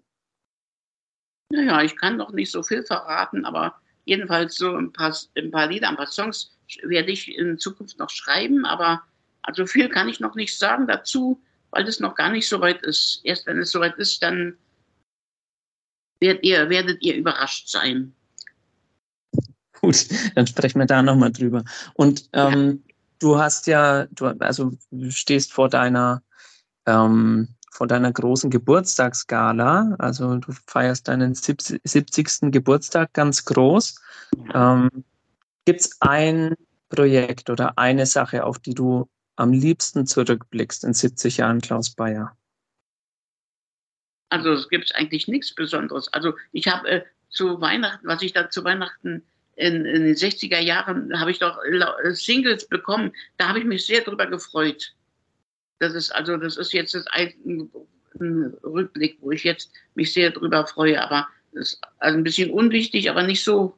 Äh, also das ist, äh, ist die einzige Sache, die ich jetzt äh, wo ich mich drüber freue eben. Gut, danke für deine äh, Antworten. Na gerne. Ja, ich spreche mit Frank Behnke, der ähm, Manager und Tourbegleiter von Klaus Bayer. Ja, Frank, wie hast du Klaus eigentlich kennengelernt? Ähm, das war bei Dreharbeiten, Filmdreharbeiten, da ich äh, Filmschauspieler sowohl als auch Cutter, Soundman und Sounddesigner bin. Da hatte ich in einem Kurzfilm die Hauptrolle gespielt und Klaus war ein Komparse, einer von vielen Komparsen. Nur er hat mich mit seiner Art, ähm, etwas an einem Schreibtisch zu sitzen und mit, mit einem Gerät, nicht, mit einem Locher nicht klar zu kommen, so irritiert, dass ich meinen Text vergessen habe. Und der Regisseur hat alles abgebrochen, war sauer und dann äh, war ich wiederum sauer auf diesen Komparsen da. Und dann haben wir uns danach unterhalten und seitdem, äh, äh, ja, seitdem sind wir befreundet. Mhm. Ähm, äh, und also Sie waren dann ihr wart dann befreundet und ähm, wann hast du entschieden, dass du äh, für Klaus arbeitest? Na, das lief eigentlich ähm, sozusagen äh, wie kann man sagen, automatisch, sage ich mal. Also es war eine sehr herzliche Begegnung danach und als das Wort Beatles fiel, äh, da war eine Brücke geschlagen, denn ich bin einer der, äh, naja, größeren Beatles-Sammler Europas mit Jim Phelan in London und ähm, dann bin ich zu Klaus nach Hause und da hat er mir eben vor allem gezeigt, dass er diese oder wie er die äh, Beatles-Songs auf Deutsch macht. Also nicht nur das Übersetzen und Reimen der wunderbaren Texte, sondern auch, wo kommt denn die Musik her, wenn man kein Musiker ist. Und als er mir dann gezeigt hat, dass er mit zwei Tonbandgeräten die Instrumentalpassagen eines jeden Songs, also zum Teil nur wenige Sekunden aneinander kopiert und dann Deutsch drüber singt, äh, dann war ich ziemlich geplättet und habe das einfach als genau das empfunden, was du im Gespräch mit Klaus angesprochen ha hat, hast, nämlich Outsider Art. Ich habe es genannt A-Brüt, aber eben nicht als Maler, sondern eben als Musiker. Und äh, dann habe ich in der Zeit, das waren die 80er Jahre, da war in Berlin sehr viel Offenheit für extreme Situationen, habe ich ihnen dann auch äh, Konzerte verschafft und wenn es auch geht mit meinen mit meinen Beziehungen auch Filmvorführungen organisiert, wenn er einen neuen Film fertig hatte. Ja, wie du gerade schon gesagt hast, äh, Berlin war in der Zeit äh, unglaublich ähm, wild und es ist sehr, sehr viel passiert. Ich habe so ein paar Stichworte mal zusammengefasst, die, wir, die mir jetzt so eingefallen sind, irgendwie mit äh, Max Müller und, und Mutter, die du ja mit, oder und Camping Sex und was weiß ich, was dann noch alles mit reinspielt, Jörg Buttgereit und Schlingensief und Coolbrot, ähm, irgendwie mit Camping Sex, die Sonic Youth äh, halb aus der Taufe gehoben. Ähm, dann haben sie noch eben Filmton gemacht. Also man hat ein bisschen das Gefühl, dass in, so wie in Berlin alles zusammenläuft, dass auch die, naja, die DIY-Sachen und die halt so eigentlich der Punk auch so ein bisschen bei dir oder letztendlich dann auch bei Klaus zusammenlaufen. Ist das, ist das zutreffend oder kommt es nur für mich vor als jemanden, der in der Provinz aufgewachsen ist? Ich würde schon sagen, das ist zutreffend. Aber was Klaus Bayer betrifft, äh, er hätte diese Arbeiten, die er macht, in diesem von dir gerade beschriebenen Stil und Sinn auch gemacht, wenn nicht diese Szene da gewesen wäre. Er hätte das voll durchgezogen. Also das war nicht abhängig davon. Allerdings meine Beziehungen eben zu Punk und DIY und zu all den Bands, in denen ich äh, gespielt habe, Filmemachern, die ich kennengelernt habe und kenne, das waren die Plattformen, die eben offen für solche, äh, damals sagte man auch schräge Kultur war. Auf jeden Fall passte Klaus Bayer nirgendwo richtig rein und das war schon mal ein guter Startschuss für die Szene. Passt er heute irgendwo rein oder ist das ist das eigentlich, äh, ist er immer noch zu sperrig für das meiste. Oder das halt die, nicht Klaus Bayer an sich, sondern die, die Kunst, die er macht. Sperrig ist es nur, wenn man schon einen vorgefassten Begriff äh, an, benutzt, um das zu beurteilen. Klaus Bayer ist sich vor allem treu. Das, glaube ich, ist das Wichtigste dabei.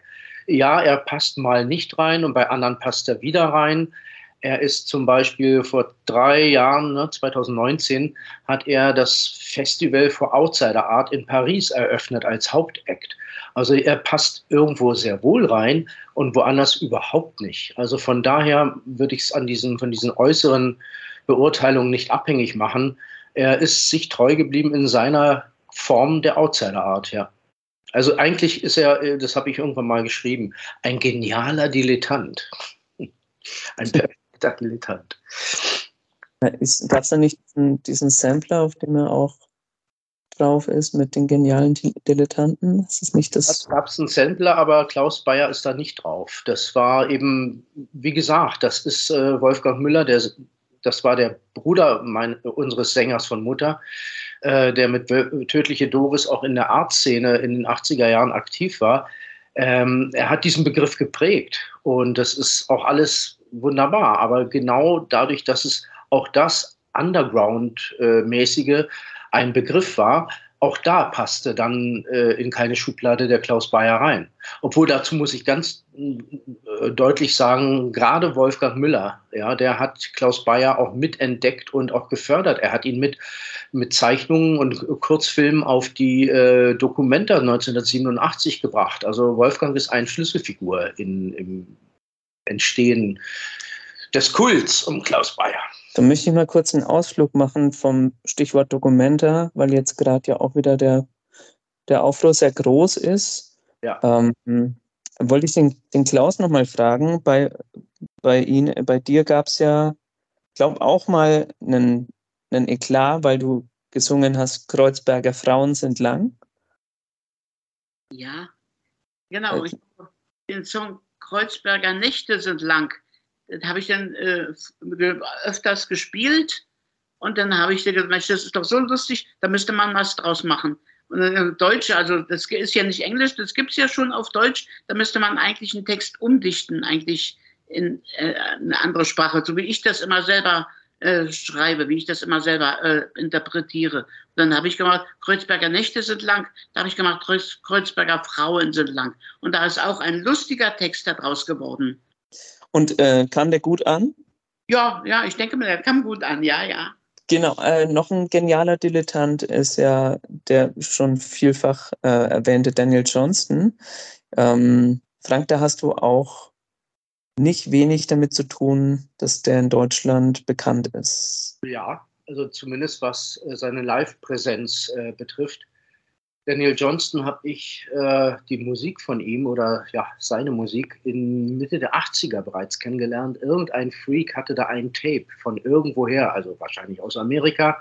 Und wir haben dieses Tape gehört und das, es war, hat uns einfach damals schon in der Szene ziemlich umgehauen und äh, das wurde dann 89 von Homestead Records als Platte äh, veröffentlicht, dieses Jip and Jump Music. Und seit da habe ich Daniel Johnston eigentlich immer verfolgt in seiner Musik. Unabhängig davon, dass äh, Kurt Cobain mit dem T-Shirt äh, Erfolge brachte, dass Tom Waits ihn gecovert hat und so weiter.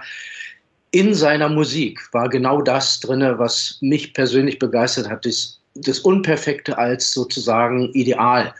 Und ähm, dann, äh, ich habe sehr lange in San Francisco gelebt und dann habe ich 1989 ihn mal bei einer der seltenen Live-Shows erlebt, denn er hat immer wieder mal Klinikaufenthalte gehabt und dann wieder mal live, dann längere Jahre nicht und hin und her. Und im Dezember 98 habe ich ihn dann live erlebt in San Francisco, bin sofort backstage und habe gesagt, du hast Fans in Deutschland. Und er wollte es nicht glauben und war ganz glücklich. Und ich habe dann den Kontakt mit der Tourmanagerin gemacht und die Volksbühne in Berlin äh, hat dann den Kontakt hergestellt und es auch finanziert, dass Daniel Johnston für ein Wochenende nach Berlin kommen konnte. Das war dann ein Konzert in der Volksbühne, völlig ausverkauft. Und das war am 6. Juli, Juni 99.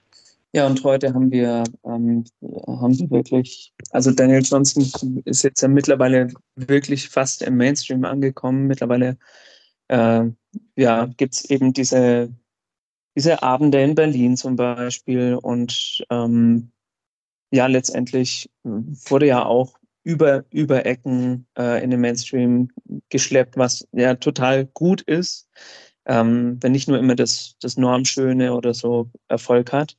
Ähm, siehst du sowas in der heutigen Zeit noch, in der in der alles relativ poliert ist? Ähm, ich weiß nicht, die, die Rezeption, es geht ja super viel über Internet.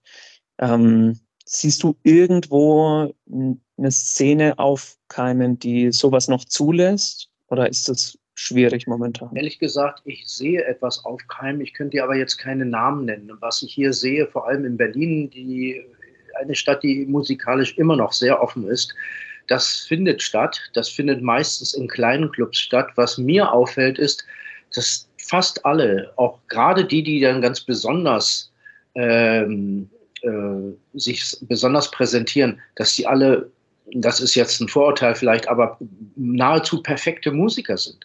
Sie haben genau das schon voll äh, als ähm, äh, Gepäck äh, dabei, was man gerade in der Punkzeit oder bei klassischen DIYs äh, glücklicherweise vermisst hat weil man sich an etwas orientiert hat und der eigene Ausdruck und die Sehnsucht nach des sich Ausdrückens, egal was man da gerade empfindet oder machen kann, dass das im Vordergrund steht. Und da habe ich so ein bisschen Befürchtung, dass das nicht mehr ganz so durchkommt. Aber ich glaube grundsätzlich daran, dass je ähm, glatter die Oberfläche wird, dass irgendwas durchscheinen kommt. Denn überall, wo man abhobelt und glatt macht, da kommt das Raue zum Vorschein. So, und jetzt äh, kommt ganz äh, exklusiv für Sie im deutschen Radio zum ersten Mal äh, Enden eine Coverversion von Daniel Johnstons Space Ducks, gesungen von Klaus Bayer. Äh, und dann hören wir ein Interview mit äh, Marco Brosolo aus Berlin, der die äh, schönen Daniel Johnston Erinnerungsabende in, äh, in, in dem Berlin drin macht. Da, das, da, das ist eine tolle, eine tolle Ehre, dass wir mit ihm sprechen konnten. Er hat auch äh, mit Daniel Johnston, er hat, ist ihm auch begegnet. Und äh, Klaus Bayer singt dazu eben Enden. Das ist also aber vorher. Das müssen Sie sich mal auf der Zunge zergehen lassen. Eine Radiopremiere und dann gleich bei uns äh, wohl bekommst.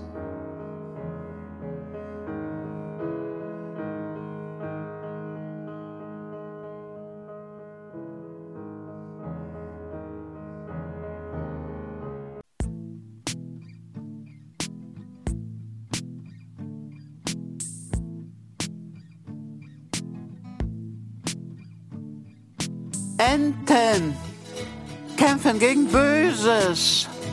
Leute im Getöse, gegen Krieg raus aus dem All. Enten, ich muss immer sagen, können nicht vertragen. Es ist Krieg in Osten Texas.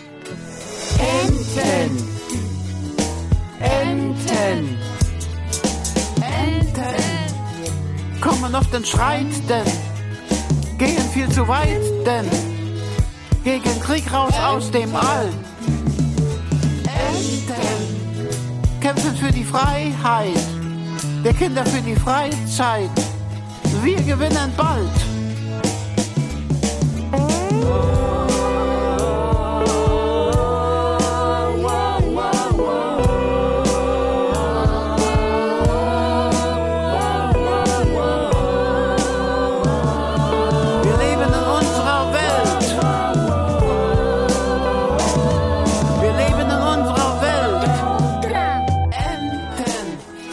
Zerstören alle Sünden, wollen zum Leben finden. Es ist an der Zeit. Enden werden nie versagen, Hilfe zusammen fragen gegen Böses unserer Staaten.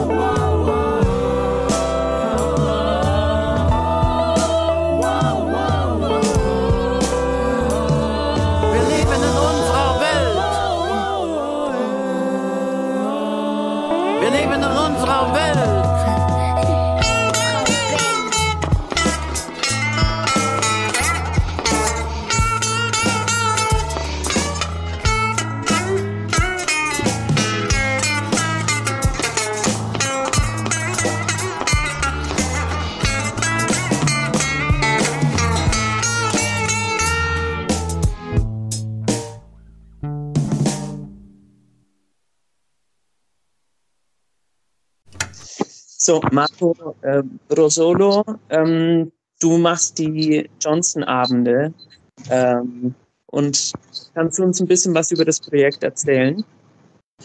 Ja, ähm, alles ist angefangen, weil ich äh, nach mehreren Jahren, dass ich äh, Daniel Johnson gefolgt habe, äh, wollte ich ein Tribute-Abend machen, weil er leider gestorben war. Und äh, dank an äh, Soundwatch Music Film Festival haben wir entschieden, statt äh, an der Zeit, an der Moment, als er gestorben ist, ein Tribute zu machen an seinen Geburtstag.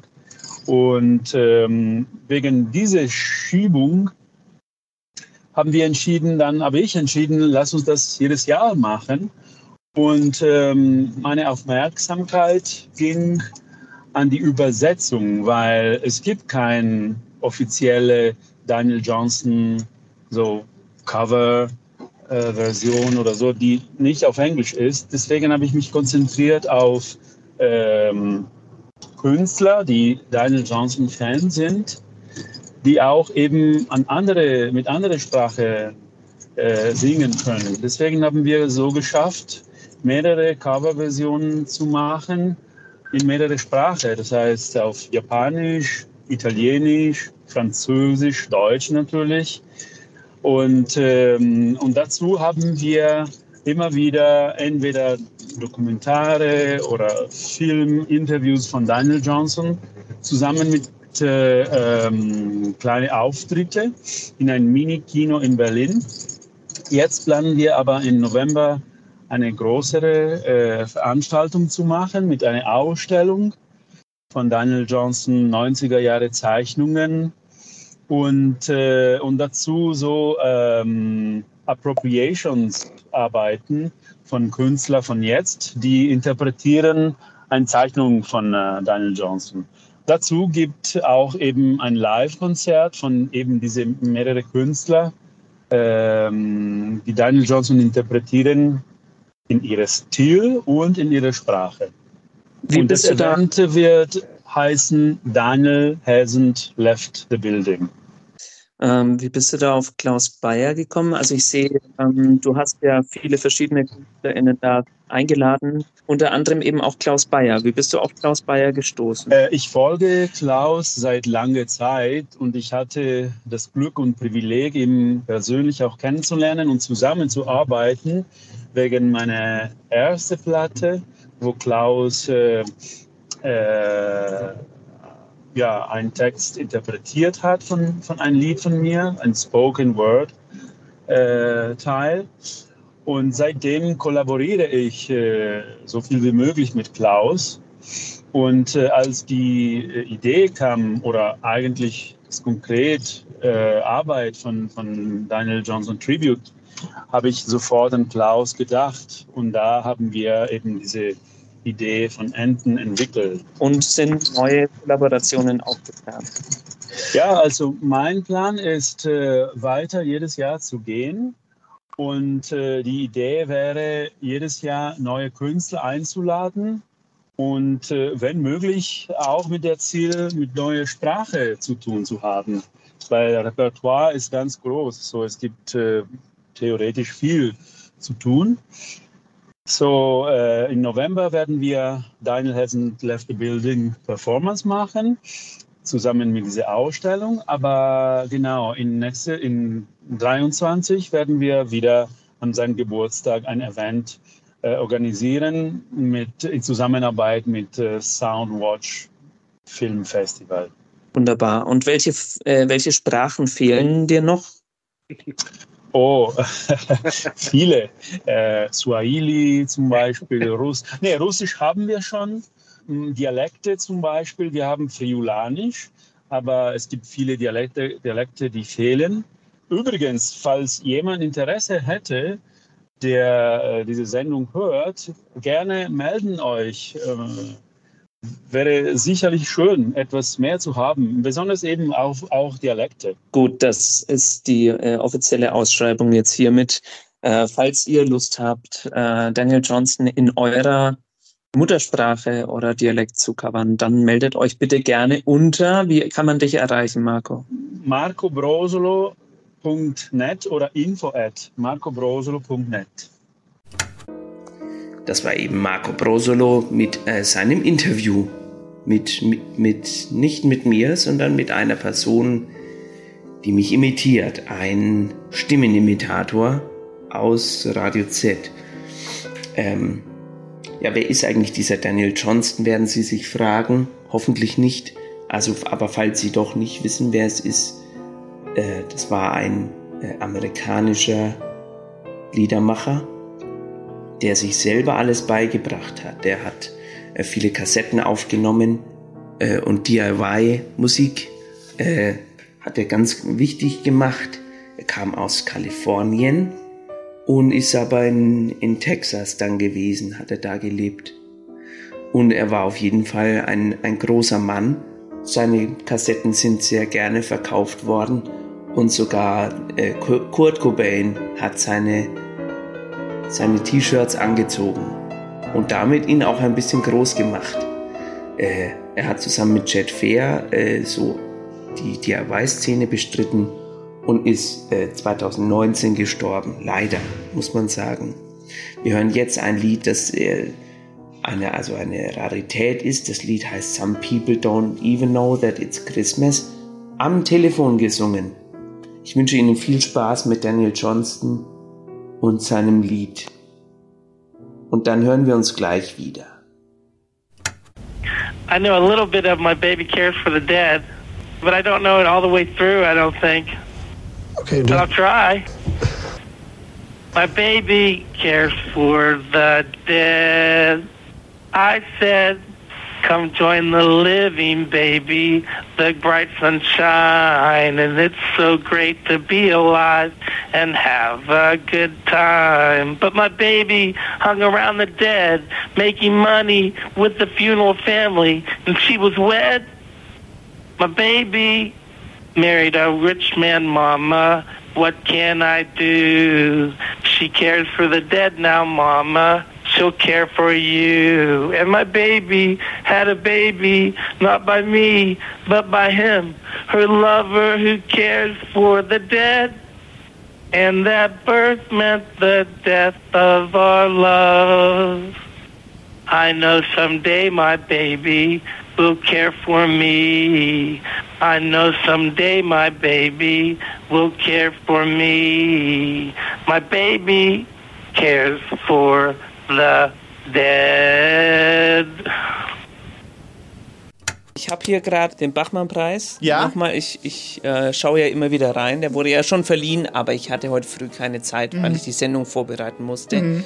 äh, reinzugucken. Deswegen bitte, wenn Sie wissen, wer den Bachmann-Preis bekommen hat, bitte äh, rufen Sie hier nicht an im Sender. Ich habe mir, ich hab mir das nie angeguckt. Wissen Sie warum? Wieso?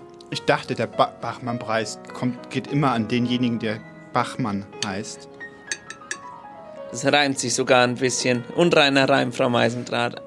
War ein, war ein guter Gag, äh, aber ich fand den, fand den Reim eigentlich noch besser als den Gag. Finde ich. Ähm Nein, natürlich geht es um Ingeborg Bachmann, berühmte österreichische Autorin. Österreicher sind auch gut, weil die sind oft Outsider. Ja, was sagt Ihnen eigentlich österreichische Outsider-Art? Äh, da kommen Sie jetzt einfach damit um die Ecke, ohne mir zu sagen, dass wir darüber sprechen. Das ist gut. Ja, Sie kennen sie doch aus. Ich kenne mich aus. Na also, dann erzählen Sie doch.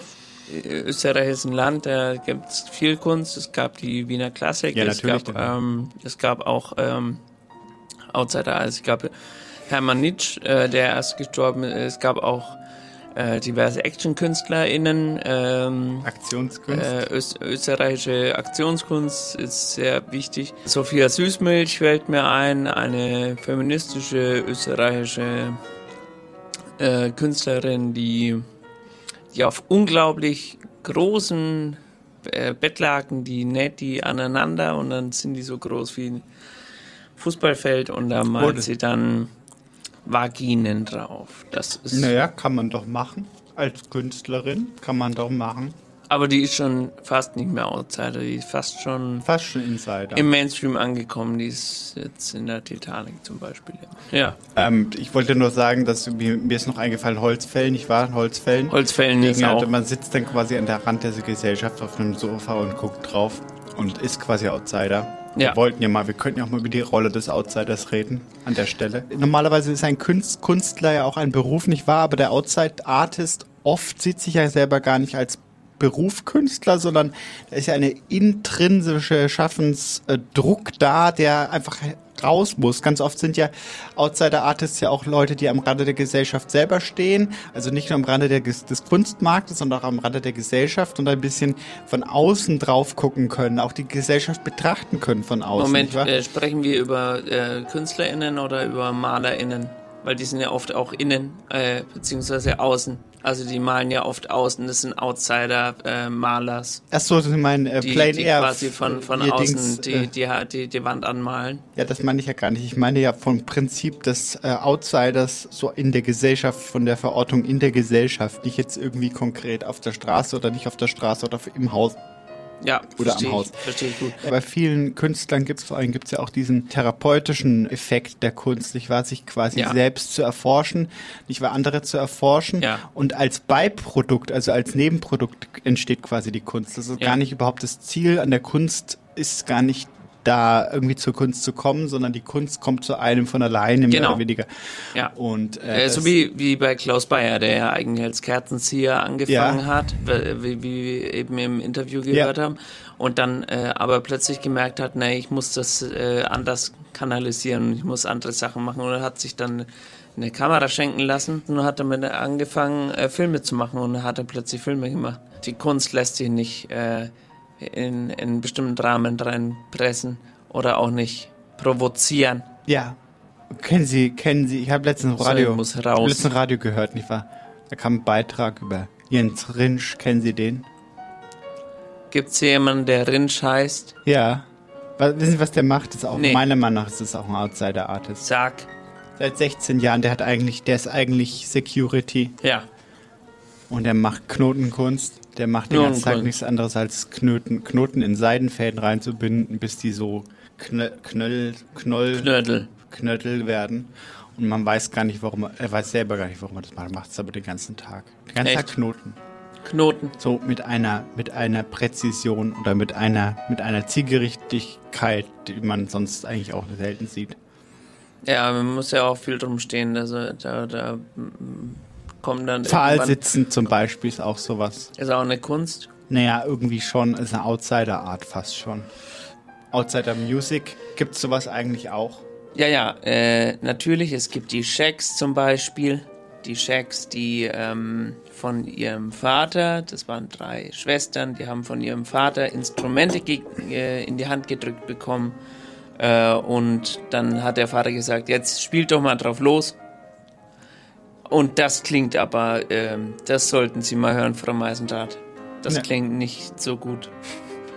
Aber ist ein großer Erfolg gewesen. Also es gab ein Album, ich glaube nur ein Konzert. Und das war äh, wirklich, das wird bis heute sehr hoch gehandelt auf Discogs. Kann ich Ihnen sagen. Und es gibt natürlich Outsider-Musik. Es gibt Bauduin Osterlink, der mit Menschen mit äh, geistiger Behinderung äh, gerne Musik aufnimmt. Also der die einfach singen lässt oder vor sich hin äh, erzählen lässt und das dann in Musik presst. Oder zum Beispiel nehmen Sie äh, Christoph Schlingensief. Ja. Der äh, hat äh, mein Enkel vorhin im Interview auch schon erwähnt, äh, mit Freakstars, wo, wo äh, Christoph Schlingensief in ein Behindertenheim gegangen ist und die Leute gefragt hat, ob sie was vorsingen möchten. Ja. Und hat dann so äh, Popstars-mäßig, DSDS-mäßig Ja. Irm Hermann hingesetzt von, wie Sie wissen noch, Irm Hermann von Fassbinder. Ja. Äh, und die haben dann Castingshow gemacht. Und, da dann am Schluss gab es eine Band. Könnte man dann fast sagen, dass Schlingensief, nicht wahr, der ist ja auch Weltenwandler, Weltengänger gewesen. Ja. Dass der vielleicht so ein Bindeglied war zwischen äh, Inside und Outside für die Outsider-Artists. Kann man sagen. Der war- er hat ja dir, er hat ja durchaus Connections gehabt zu, zu höheren, sage ich mal, äh, äh, wie soll ich sagen, intellektuelleren grüne Hügel. Kreisen. Ja, Er war ja in, äh, in, in Ding, ja, genau. in Ding. Äh, Bayreuth, ja, Bayreuth. hatte den Parsival Ja, ich, ja, ich erinnere mich. Dunkel. Ich glaube, Klaus Bayer war auch dabei. Aber auf jeden Fall, Ja. äh, Schlingensief kannte die Welt der, der Stars Ja, aus Bayreuth. Ja. Zum Beispiel Hindemith. Er kannte aber auch die Leute, die eben keine Kunst studiert haben und LaiendarstellerInnen oft verwendet in seinen, zum Beispiel ein Staatsanwalt, wissen Sie das? Dietrich Kuhlbrot, Detlef Kuhl, Diet, der war eigentlich Staatsanwalt Der- und hat dann aber mit der Kettensäge die, die Ossis zersägt im Film vom Schlingensief. naja. Der war aber kein Das ist Schauspieler. auch eine Karriere, würde ich sagen. Ja, genau. Aber es geht ja um, also jetzt noch mal kurz, ich wollte noch mal zurück zur Rolle des Outsiders, äh, des Outsider-Artists oder Ja. auch grundsätzlich. Wir hatten jetzt ja lang und breit darüber geredet, dass die Outsider-Art sich ein bisschen dem Kunstmarkt entzieht. Manchmal gewollterweise, manchmal ungewollterweise, nicht wahr? Also manchmal interessiert es auch den Outsider-Artist überhaupt nicht, Ja. ob er Kunst macht. Das hatten wir auch gerade, darüber haben wir auch gerade geredet. Aber Ja. so ein innerer Schaffensdrang, der einfach Kunst hervorbringt und dann einfach ist Kunst da und man weiß überhaupt nicht, was man damit will. Oft werden diese Leute dann maximal nach ihrem Tod erst bekannt im Kunstmarkt. Das ist ja auch diese Stimmt. Dynamik. Man muss ja auch mitmachen im Kunstmarkt, um überhaupt anerkannt zu werden. Ja. Man muss Kontakte knüpfen, man muss zum Beispiel Ai Weiwei mal die Füße massieren oder sowas. Ja. Ähm, sonst, sonst hat man ja keine Chance. Äh, Junge, Ja. sagte meine Mutter immer, Junge, äh, Frau, geh mal, geh mal nach New York, wenn du Kunst studieren willst, weil da Magdalena sind die- Junge. Nee, sie hat immer junge Frau zu mir gesagt. Das ist eine un unheimliche Unverschämtheit. äh, Das finde ich gut. Aber darum geht's ja gar nicht. Es geht ja darum, man muss ja mit dem Kunstmarkt auch mitmachen, damit man überhaupt dort äh, stattfindet. Ja. Also man braucht Galeristen, man muss mit KuratorInnen irgendwie sich, ja, keine Ahnung. Sich kennen. Sich kennen, sich treffen. Und äh, die Outsider interessiert das ja nicht. Wie gesagt, wir hatten das Stichwort mit dem Rücken zum Publikum. Die interessiert ja überhaupt nicht, was sie machen. Und Ja. interessiert, äh, beziehungsweise interessiert, was sie machen, aber mehr interessiert sie nicht. Sie interessiert nicht, wie die Leute zugucken, ob Leute das kaufen möchten, ob sie Leute nicht kaufen, so weiter. Man kriegt davon halt kein Geld. Ja. Es ist aber interessant, weil es halt roh ist und weil es halt eben äh, authentisch ist, wie Ja. Adorno sagen würde, nicht wahr? Und da in diesen, in diesen Grenzgängerwelten sind wir und ich weiß auch gar nicht, ob diese Outsider-Artists also wir kritisieren den Begriff ja im Prinzip, weil wir damit in Abrede stellen, dass es sich um richtige, echte Kunst handelt. Wenn man rohe Kunst sagt, heißt es ja ungeschliffen auch im Endeffekt. Also Ja. nicht fertig. Das muss man ja auch mitdenken, wenn man diesen Begriff verwendet, nicht wahr? Stimmt. Äh, und dasselbe gilt ja für Outsider auch, nicht wahr? Outsider kann ja auch bedeuten, ja, du bist nicht innen, du bist nicht dabei, du bist nicht im Club, ne wahr? Ja, äh, wir hören noch ein Interview mit äh, Christian Wittinghoff und Lutz Kruthein vom, äh, vom Kunstraum, äh, von der Lebenshilfe Nürnberg. Äh, viel Spaß mit diesem coolen Interview. Kannst du kurz erklären, was der Kunstraum macht? Der Kunstraum ist ein Atelier für Menschen, die keine Ausbildung machen können, die einen Behindertenhintergrund haben, eingeschränkten Hintergrund und die ähm, Werkstatt tauglich sind, normalerweise in Werkstätten arbeiten, aber eigentlich ganz gerne künstlerisch arbeiten wollen. Es gibt da diverse Labels, Outsider Art, äh, Aprü, naive Kunst. Haben Sie da einen Begriff, den Sie vorziehen oder wird hier nicht gelabelt? Also der von uns bevorzugte Begriff ist Kunst. Und die Outsider-Kunst, äh, die nehmen wir, weil es eben der gebräuchlichste oder weltweit gebräuchlichste Begriff ist. Art Brüt geht genauso, aber wir, für uns ist es eigentlich Kunst. Wo kommen die TeilnehmerInnen her? Die kommen aus dem Spektrum der ganzen Menschen mit Behinderungen, weil sie in irgendeiner Form natürlich wenig Aus Ausbildung machen können und dann landen sie in Institutionen und die Werkstatt der Lebenshilfe ist eine Institution und wir sind die Abteilung, eine Abteilung davon und bieten Kunst an als Atelier und auch als Möglichkeit, Kunst als Beruf zu erfassen und das interessiert viele. die schauen sich das an, machen ein Praktikum hier und merken, das können sie oder sie können es nicht und werden dann auch andere Sachen machen.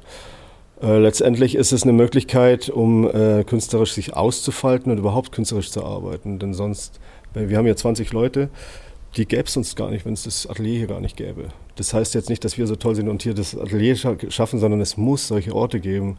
Viel mehr und die Menschen, eben viele Menschen viel mehr machen können, als jetzt möglich ist. Äh, wichtige Arbeit für die, für die TeilnehmerInnen ähm, ist für eine, für eine Gesellschaft wie die in Nürnberg das auch ein Zugewinn und in welcher Form?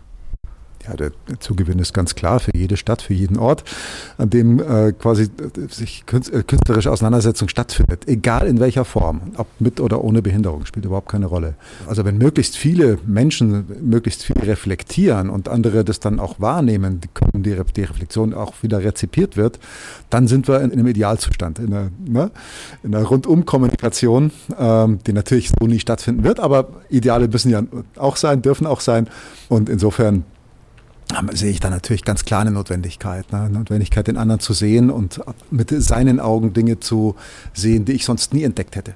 Das ist auch ein Faktor hier im, Kunstraum, wo es ja genau geschieht, dass die Schule des Sehens, dass die wir hier praktizieren, die kommt ja auch zurück, das wird reflektiert auf uns und wir sehen auch neu. Wir schmeißen unsere Filter weg. Wir können unsere Filter wegschmeißen, weil hier gibt es keine Filter. Und Kunstfilter, Lernfilter, Ausbildungsfilter, äh, was auch immer, gesellschaftliche Filter. Das findet im Kunstraum nicht statt. Das ist eigentlich ein paradiesischer Ort, wo Kunst gemacht werden kann, weil du auch den Begriff letztendlich aufhebst. Ne? Das spielt keine Rolle, ob hier Kunst gemacht wird oder nicht Kunst. Ne? Das, was entsteht, ist das, was du siehst. Und daraufhin wirst du angetriggert. Du wirst dafür, da, da kriegst du äh, Sensoren wach, die du gar nicht gewusst hast, dass du die überhaupt hast. Wir und alle anderen auch so. Und da sind wir dann alle gleich. Und das ist ein schönes Erlebnis. Mhm. Ein, zwei Sätze zur Idyllerei. Also die, Idyllerei findet statt am 22. bis zum 24. Juli. Und die ist ein Versuch von uns, in Nürnberg ist mal allen möglichen zu zeigen, dass es sowas gibt wie Outsider-Kunst, wie Outsider-Kultur, dass die schon auf einem sehr weiten Weg äh, ist und sich befindet und äh, auch, auch, interessant auf dem Wandel ist. So. Und ähm, wir laden da internationale Ateliers ein, die sich zeigen werden und äh, Theater, Musik, Filme, damit auch ein bisschen äh, mehr Verständnis dafür da ist. Äh, in, Nürnberg, weil wir merken, dass äh, da noch viel zu tun ist, überhaupt in ganz Süddeutschland vor allem. Aber also es, ist, es ist gut im Gange, aber es kann, kann wie immer natürlich viel mehr gemacht werden. Und daher ähm, das, haben wir uns das zur Aufgabe gemacht, das mal richtig laut zu präsentieren. So. Und ein Festival ist laut und da kann man auf einen Schlag ganz viele Leute ansprechen und sagen, hallo, hier gibt es was und das ist interessant anzuschauen. Von der Kunst her, aber auch von der Einrichtung her und von der Idee her, dass wir auch einen Fokus setzen auf Menschen, die eben eher am Rande sind und aus, an den Rand gedrängt werden äh, in der Gesellschaft, die wollen wir einfach ins Zentrum setzen. So. Und das sollen sie auch selber machen. Die sind sehr aktiv dabei. Also wir machen das nicht für sie, sondern sie müssen auch selber mitmachen. Und das wissen sie auch und da sind sie auch ganz sehr stolz drüber. Und das, das macht eigentlich auch sehr viel Spaß. Darüber wollte ich reden mit Ihnen noch. Street ah, Poetry. Street Poetry ja. Kennen Sie sich aus damit? Äh, nein. So, also, äh, ist ja da hatten wir ja gerade schon drüber geredet, es gibt ja auch so, es gibt ja Menschen, die sind ja. quasi Outsider-Poeten. Ja. Denn, denken Sie doch mal an Ihre Lieblingskneipe zum Beispiel. Ja, Krokodil. Krokodil. Denken Sie mal danach, wen Sie da alles schon so getroffen haben. Outsiders. Richtig. Und denken Sie mal drüber nach, ob die nicht vielleicht auch schon fast schon poetisch sind manchmal mit ihrer, mit dem, was sie sagen. Mit äh, den Weisheiten, die sie äh, manchmal zu, richtig, bieten haben. Richtig. Und es gibt KünstlerInnen, oder nicht Künstler, sondern diesmal Literat, Literat, wie, wie, wie gendert man denn Literaten richtig? LiteratInnen. LiteratInnen? Ja. Literatin? Ist das? Ja, doch, richtig, ja, genau. Also LiteratInnen das auch so äh, machen. Also ja. die quasi von, von Kneipe zu Kneipe ziehen und so ihre Weisheiten und ihre kleinen Gedichte das kommt so ein bisschen aus der Beat-Kultur heraus. Äh, Meinen Sie Hammerlindl? Bitte? Meinen Sie Hammerlindl? Ja, denke ich mir. Meinen Sie den? Vielleicht. Klaus Hammerlindl. Ja, was hat er gemacht? Erklären Sie mal ein bisschen. Erzählen Sie. Sie haben doch ja. das Hintergrundwissen. Nee, Klaus Hammerlindl, das ist, das ist ja der berühmte, äh, der hier von in Nürnberg immer unterwegs ist. Und dann den Leuten seine Gedichte sagt. Naja, da sehen Sie es doch schon. Zum Beispiel, ah, das ist jetzt, da müssten wir jetzt ein Gedicht vom Klaus Hammerlindl Ja. haben. Haben Sie ein Hoppla! Geometrie der Liebe von Klaus Hammerlindl.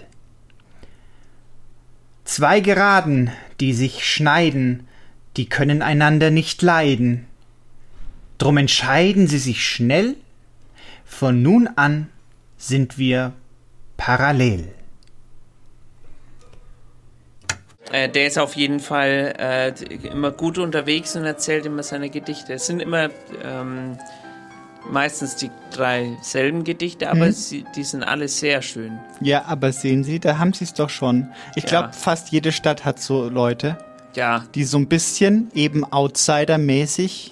In Würzburg gab es auch immer einen, der hat, der ist auch immer an der Promenade auf und ab gelaufen, hat Gedichte gesagt und hat dafür eine Flasche Wein oder so Ja, sich sehen Sie, sehen Sie, genau das meine ich, entzieht sich dem normalen Markt, aber äh, ja, hat einen Teil dieser ganzen, ein Teil dieser ganzen Outsider-Geschichte. Aber Frau Meisendrath, können, können Sie wirklich sagen, dass Hip-Hop äh, Outsider Art noch ist? Nein, nein, Wenn nein. einige der, der, der höchst gesignten äh, KünstlerInnen Was aus ich diesem Street, Genre kommt. St- Street Poetry, da Ja. geht's um marginalisierte Gruppen, da geht's um das Leben auf der Straße. Ja. Spoken Word, Ja, Hip-Hop hat ja gewisse Überschneidungen, sagen wir mal. ja, Beat-Literatur hat gewisse Überschneidungen mit Spoken Word. Sie kennen Burroughs zum Beispiel, der dann Spoken Word-Tracks Kenn ich. aufgenommen hat, Ja. die ja dann fast schon Hip-Hop-artig sind. Ja. Mit Rhythmus, mit Beschreibe Welten eines Outsiders zu Ja. einer gewissen Weise. So. Darauf wollte ich hinaus. Ob jetzt der Hip-Hop kommodifiziert ist oder nicht, das überlasse ich der, dem, dem Zuhörer, der Zuhörerin selbst zu entscheiden. ja. Aber es gibt da doch durchaus diesen Anspruch, auch das Leben auf der Straße zu porträtieren. Ist auch kokett. Es ist kokett, ich weiß nicht, vielleicht ist es auch ein Drang, sich ausdrücken zu wollen. Vielleicht ist es auch ein Drang, die Unterrepräsentierten nach vorne zu heben. Und ich finde, da ist die Überschneidung durchaus mit der Outsider-Art da, auch wenn die Outsider-Art selber oft das mit wenig Intention, mit wenig äh, Konzept dahinter, sondern einfach durch bloße Schaffenskraft Ja. hervorbringt. So. Äh, Aber sagt die Pop-Akademie was? Das können sie mittlerweile aber sowas von in vier Semestern durchkommodifizieren. Ach so, Sie meinen jetzt diese, diese Also, Privatschulen, bei denen man, bei denen man die coolen Studium. Sachen lernen Ja, ja. kann. Scratchen. Scratchen. Ghetto Blaster, wo die, wo Ja. die Batterien reinkommen, Ja. lernen. Und Songwriting lernen ist auch sowas. Das Äh. habe ich nie ganz verstanden. Brecht, Brecht tanzen. Brecht. Ich wollte sagen, Musik ist ja das Bindeglied und bei Musik ist es ja am drastischsten, dass ähm, autodidaktisch man sehr weit kommen kann. Ja. Also ein Studium der Musik ist jetzt nicht unbedingt Voraussetzung, um einen Pop-Hit, Ja. äh, der funktioniert, zu schreiben. Stimmt. Deswegen sind Äh. viele Outsider im Prinzip. Phineas. Ja, Phineas und Ferb. Billy, Ach so. das äh, Geschwisterpaar, die sind ja auch von MySpace gekommen. Ja. Und äh, Billy ist jetzt großer Star. Ja. Und Phineas, ihr Bruder auch. Ja. Naja, jedenfalls ja, oder jetzt TikTok ist ja auch so eine Plattform, wo man relativ äh, und, und autodidaktisch relativ weit kommen kann. Aber das ist genau das mit der Kommodifizierung. Ja. Da bringt jemand auf MySpace oder wo Mhm. ein Lied raus, Mhm. ist ein großer Hit. Und dann kommt sofort eine Plattenfirma, Sony, es gibt auch andere, So. und sein die weg. Ja. Äh, und dann sind die plötzlich Kommerz. Und dann ist plötzlich alles weg von diesem äh, vormaligen Zauber, finde ich. Also oft. Ja, das ist richtig, das ist richtig. Das ist eigentlich schlimm. Aber es ist ja und gerade im Hip-Hop Seite- ist man dann oft oder im Punk ist dann der Punkverrat. Ja. Der steht im Raum. Ja. Aha, jetzt ist, sind die Ärzte bei äh, BMG Ja. oder bei BMW oder Motorola. Mhm. Gibt auch andere. Äh, und dann ist es Punkverrat, auch im Hip-Hop. Ja. Heißt es auch Punk Parade.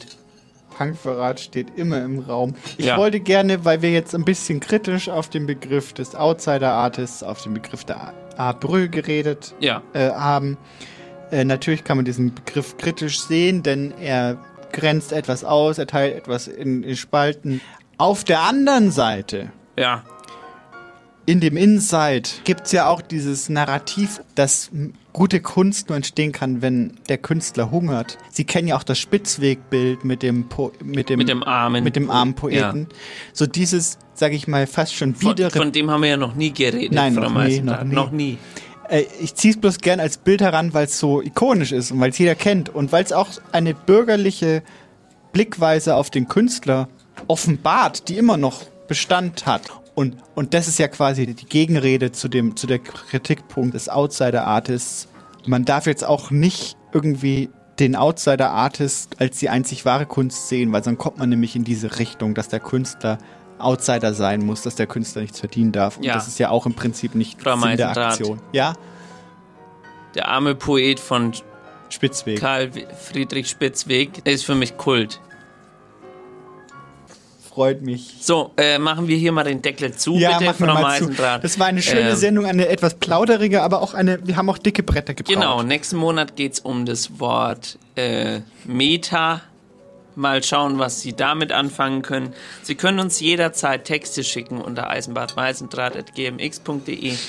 Äh, Sie können aber auch äh, ins Internet gehen und äh, eine E-Mail schreiben und Ach fragen, wo die neuen Folgen bleiben im Podcast. Können Sie auch machen. Sie können uns aber auch die Texte nachlesen, legen Sie können bei uns auf die Seite gehen, eisenbadmeisendraht.de. Entschuldigung. Frage ist Meter? Meter. Meter oder Inch? Frau Meisendraht, solche Spitzwegigkeiten können Sie gerne nächste Sendung mitbringen. Menno. Das ist wirklich unglaublich. Genau, nächsten, nächsten Monat geht's weiter mit Meta. Da können Sie noch überlegen, was, was bis dahin passiert, können uns auch noch Texte schicken. Äh, Sie wissen, Meta ist ein äh, weites Feld. Und Sie müssen uns nicht unbedingt einen Text über Meta schicken, denn alles ist Meta oder nichts. Das werden wir nächste, nächsten Das wird- Monat das wird für. Sie auseinanderklamüsern. Wird Eine Frage habe ich noch für Sie, Ja, Frau Meisendrath, ja. bevor wir in die Strafzeit schalten. Ja. Ins andere auch, Studio. Das ist ja auch, das ist ja auch Outsider Art. In dem, Im Gefängnis wird ja auch viel gemacht. Stimmt. Der Aber das wird dann eher äh, kommodifiziert. Da bekommen Sie dann auf Facebook die Werbung, kaufen Sie jetzt das Schneidebrett Aus aus, dem der. JVA. Wirklich, das Ja. bekommen Sie da Werbung Aber das ist ja dafür. keine Kunst. Das sagen Sie. Wir senden liebe Grüße in die JVA Ja. und auch an das ganze Team von der Strafzeit. Aber eine Frage habe ich noch für Sie. Ja. War Goethe ein Outsider-Art? Nein. Dankeschön. Viel Spaß mit der Strafzeit und wir melden uns nächsten Monat mit dem Thema Meta. Tschüss. So, ich muss noch mal den äh, die Cue starten, den Sample. Ja, Moment mal. Jetzt habe ich es ja verstanden, was Sie hier machen. Wie, äh, bitte, bitte leise. Entschuldigen Sie, ich spiele hier Klavier. Ja, aber ich habe es jetzt verstanden. Was haben Sie verstanden? Sie sind ein Outsider. Das stimmt. Sie haben ja von nichts eine Ahnung. Was machen Sie denn in dieser Ja, schönen. Hotellobby? Das stimmt. Das, Sie haben ja überhaupt kein Recht, hier zu sein, eigentlich. Das stimmt. Auf dieser Welt. Das stimmt. Ja, Sie sind nämlich keine Erfindung. Hm. Sie sind nur, Sie sind nur für einen Gag gemacht worden. Das stimmt. Ich, es gibt mich gar nicht. Es gibt Sie gar nicht. Es Das gibt Sie nur in den Köpfen. Ich bin nur ein Konzept. Sie sind nur ein Konzept. Ich auch. Und wir werden in dieser Hotellobby sitzen, bis man uns nicht mehr braucht. wir sind nur ein Konzept im Gefüge von Radio in, in den Köpfen der Menschen. Richtig. Und wenn die Sendung vorbei ist, Ja. werden wir nicht mehr sein. Richtig.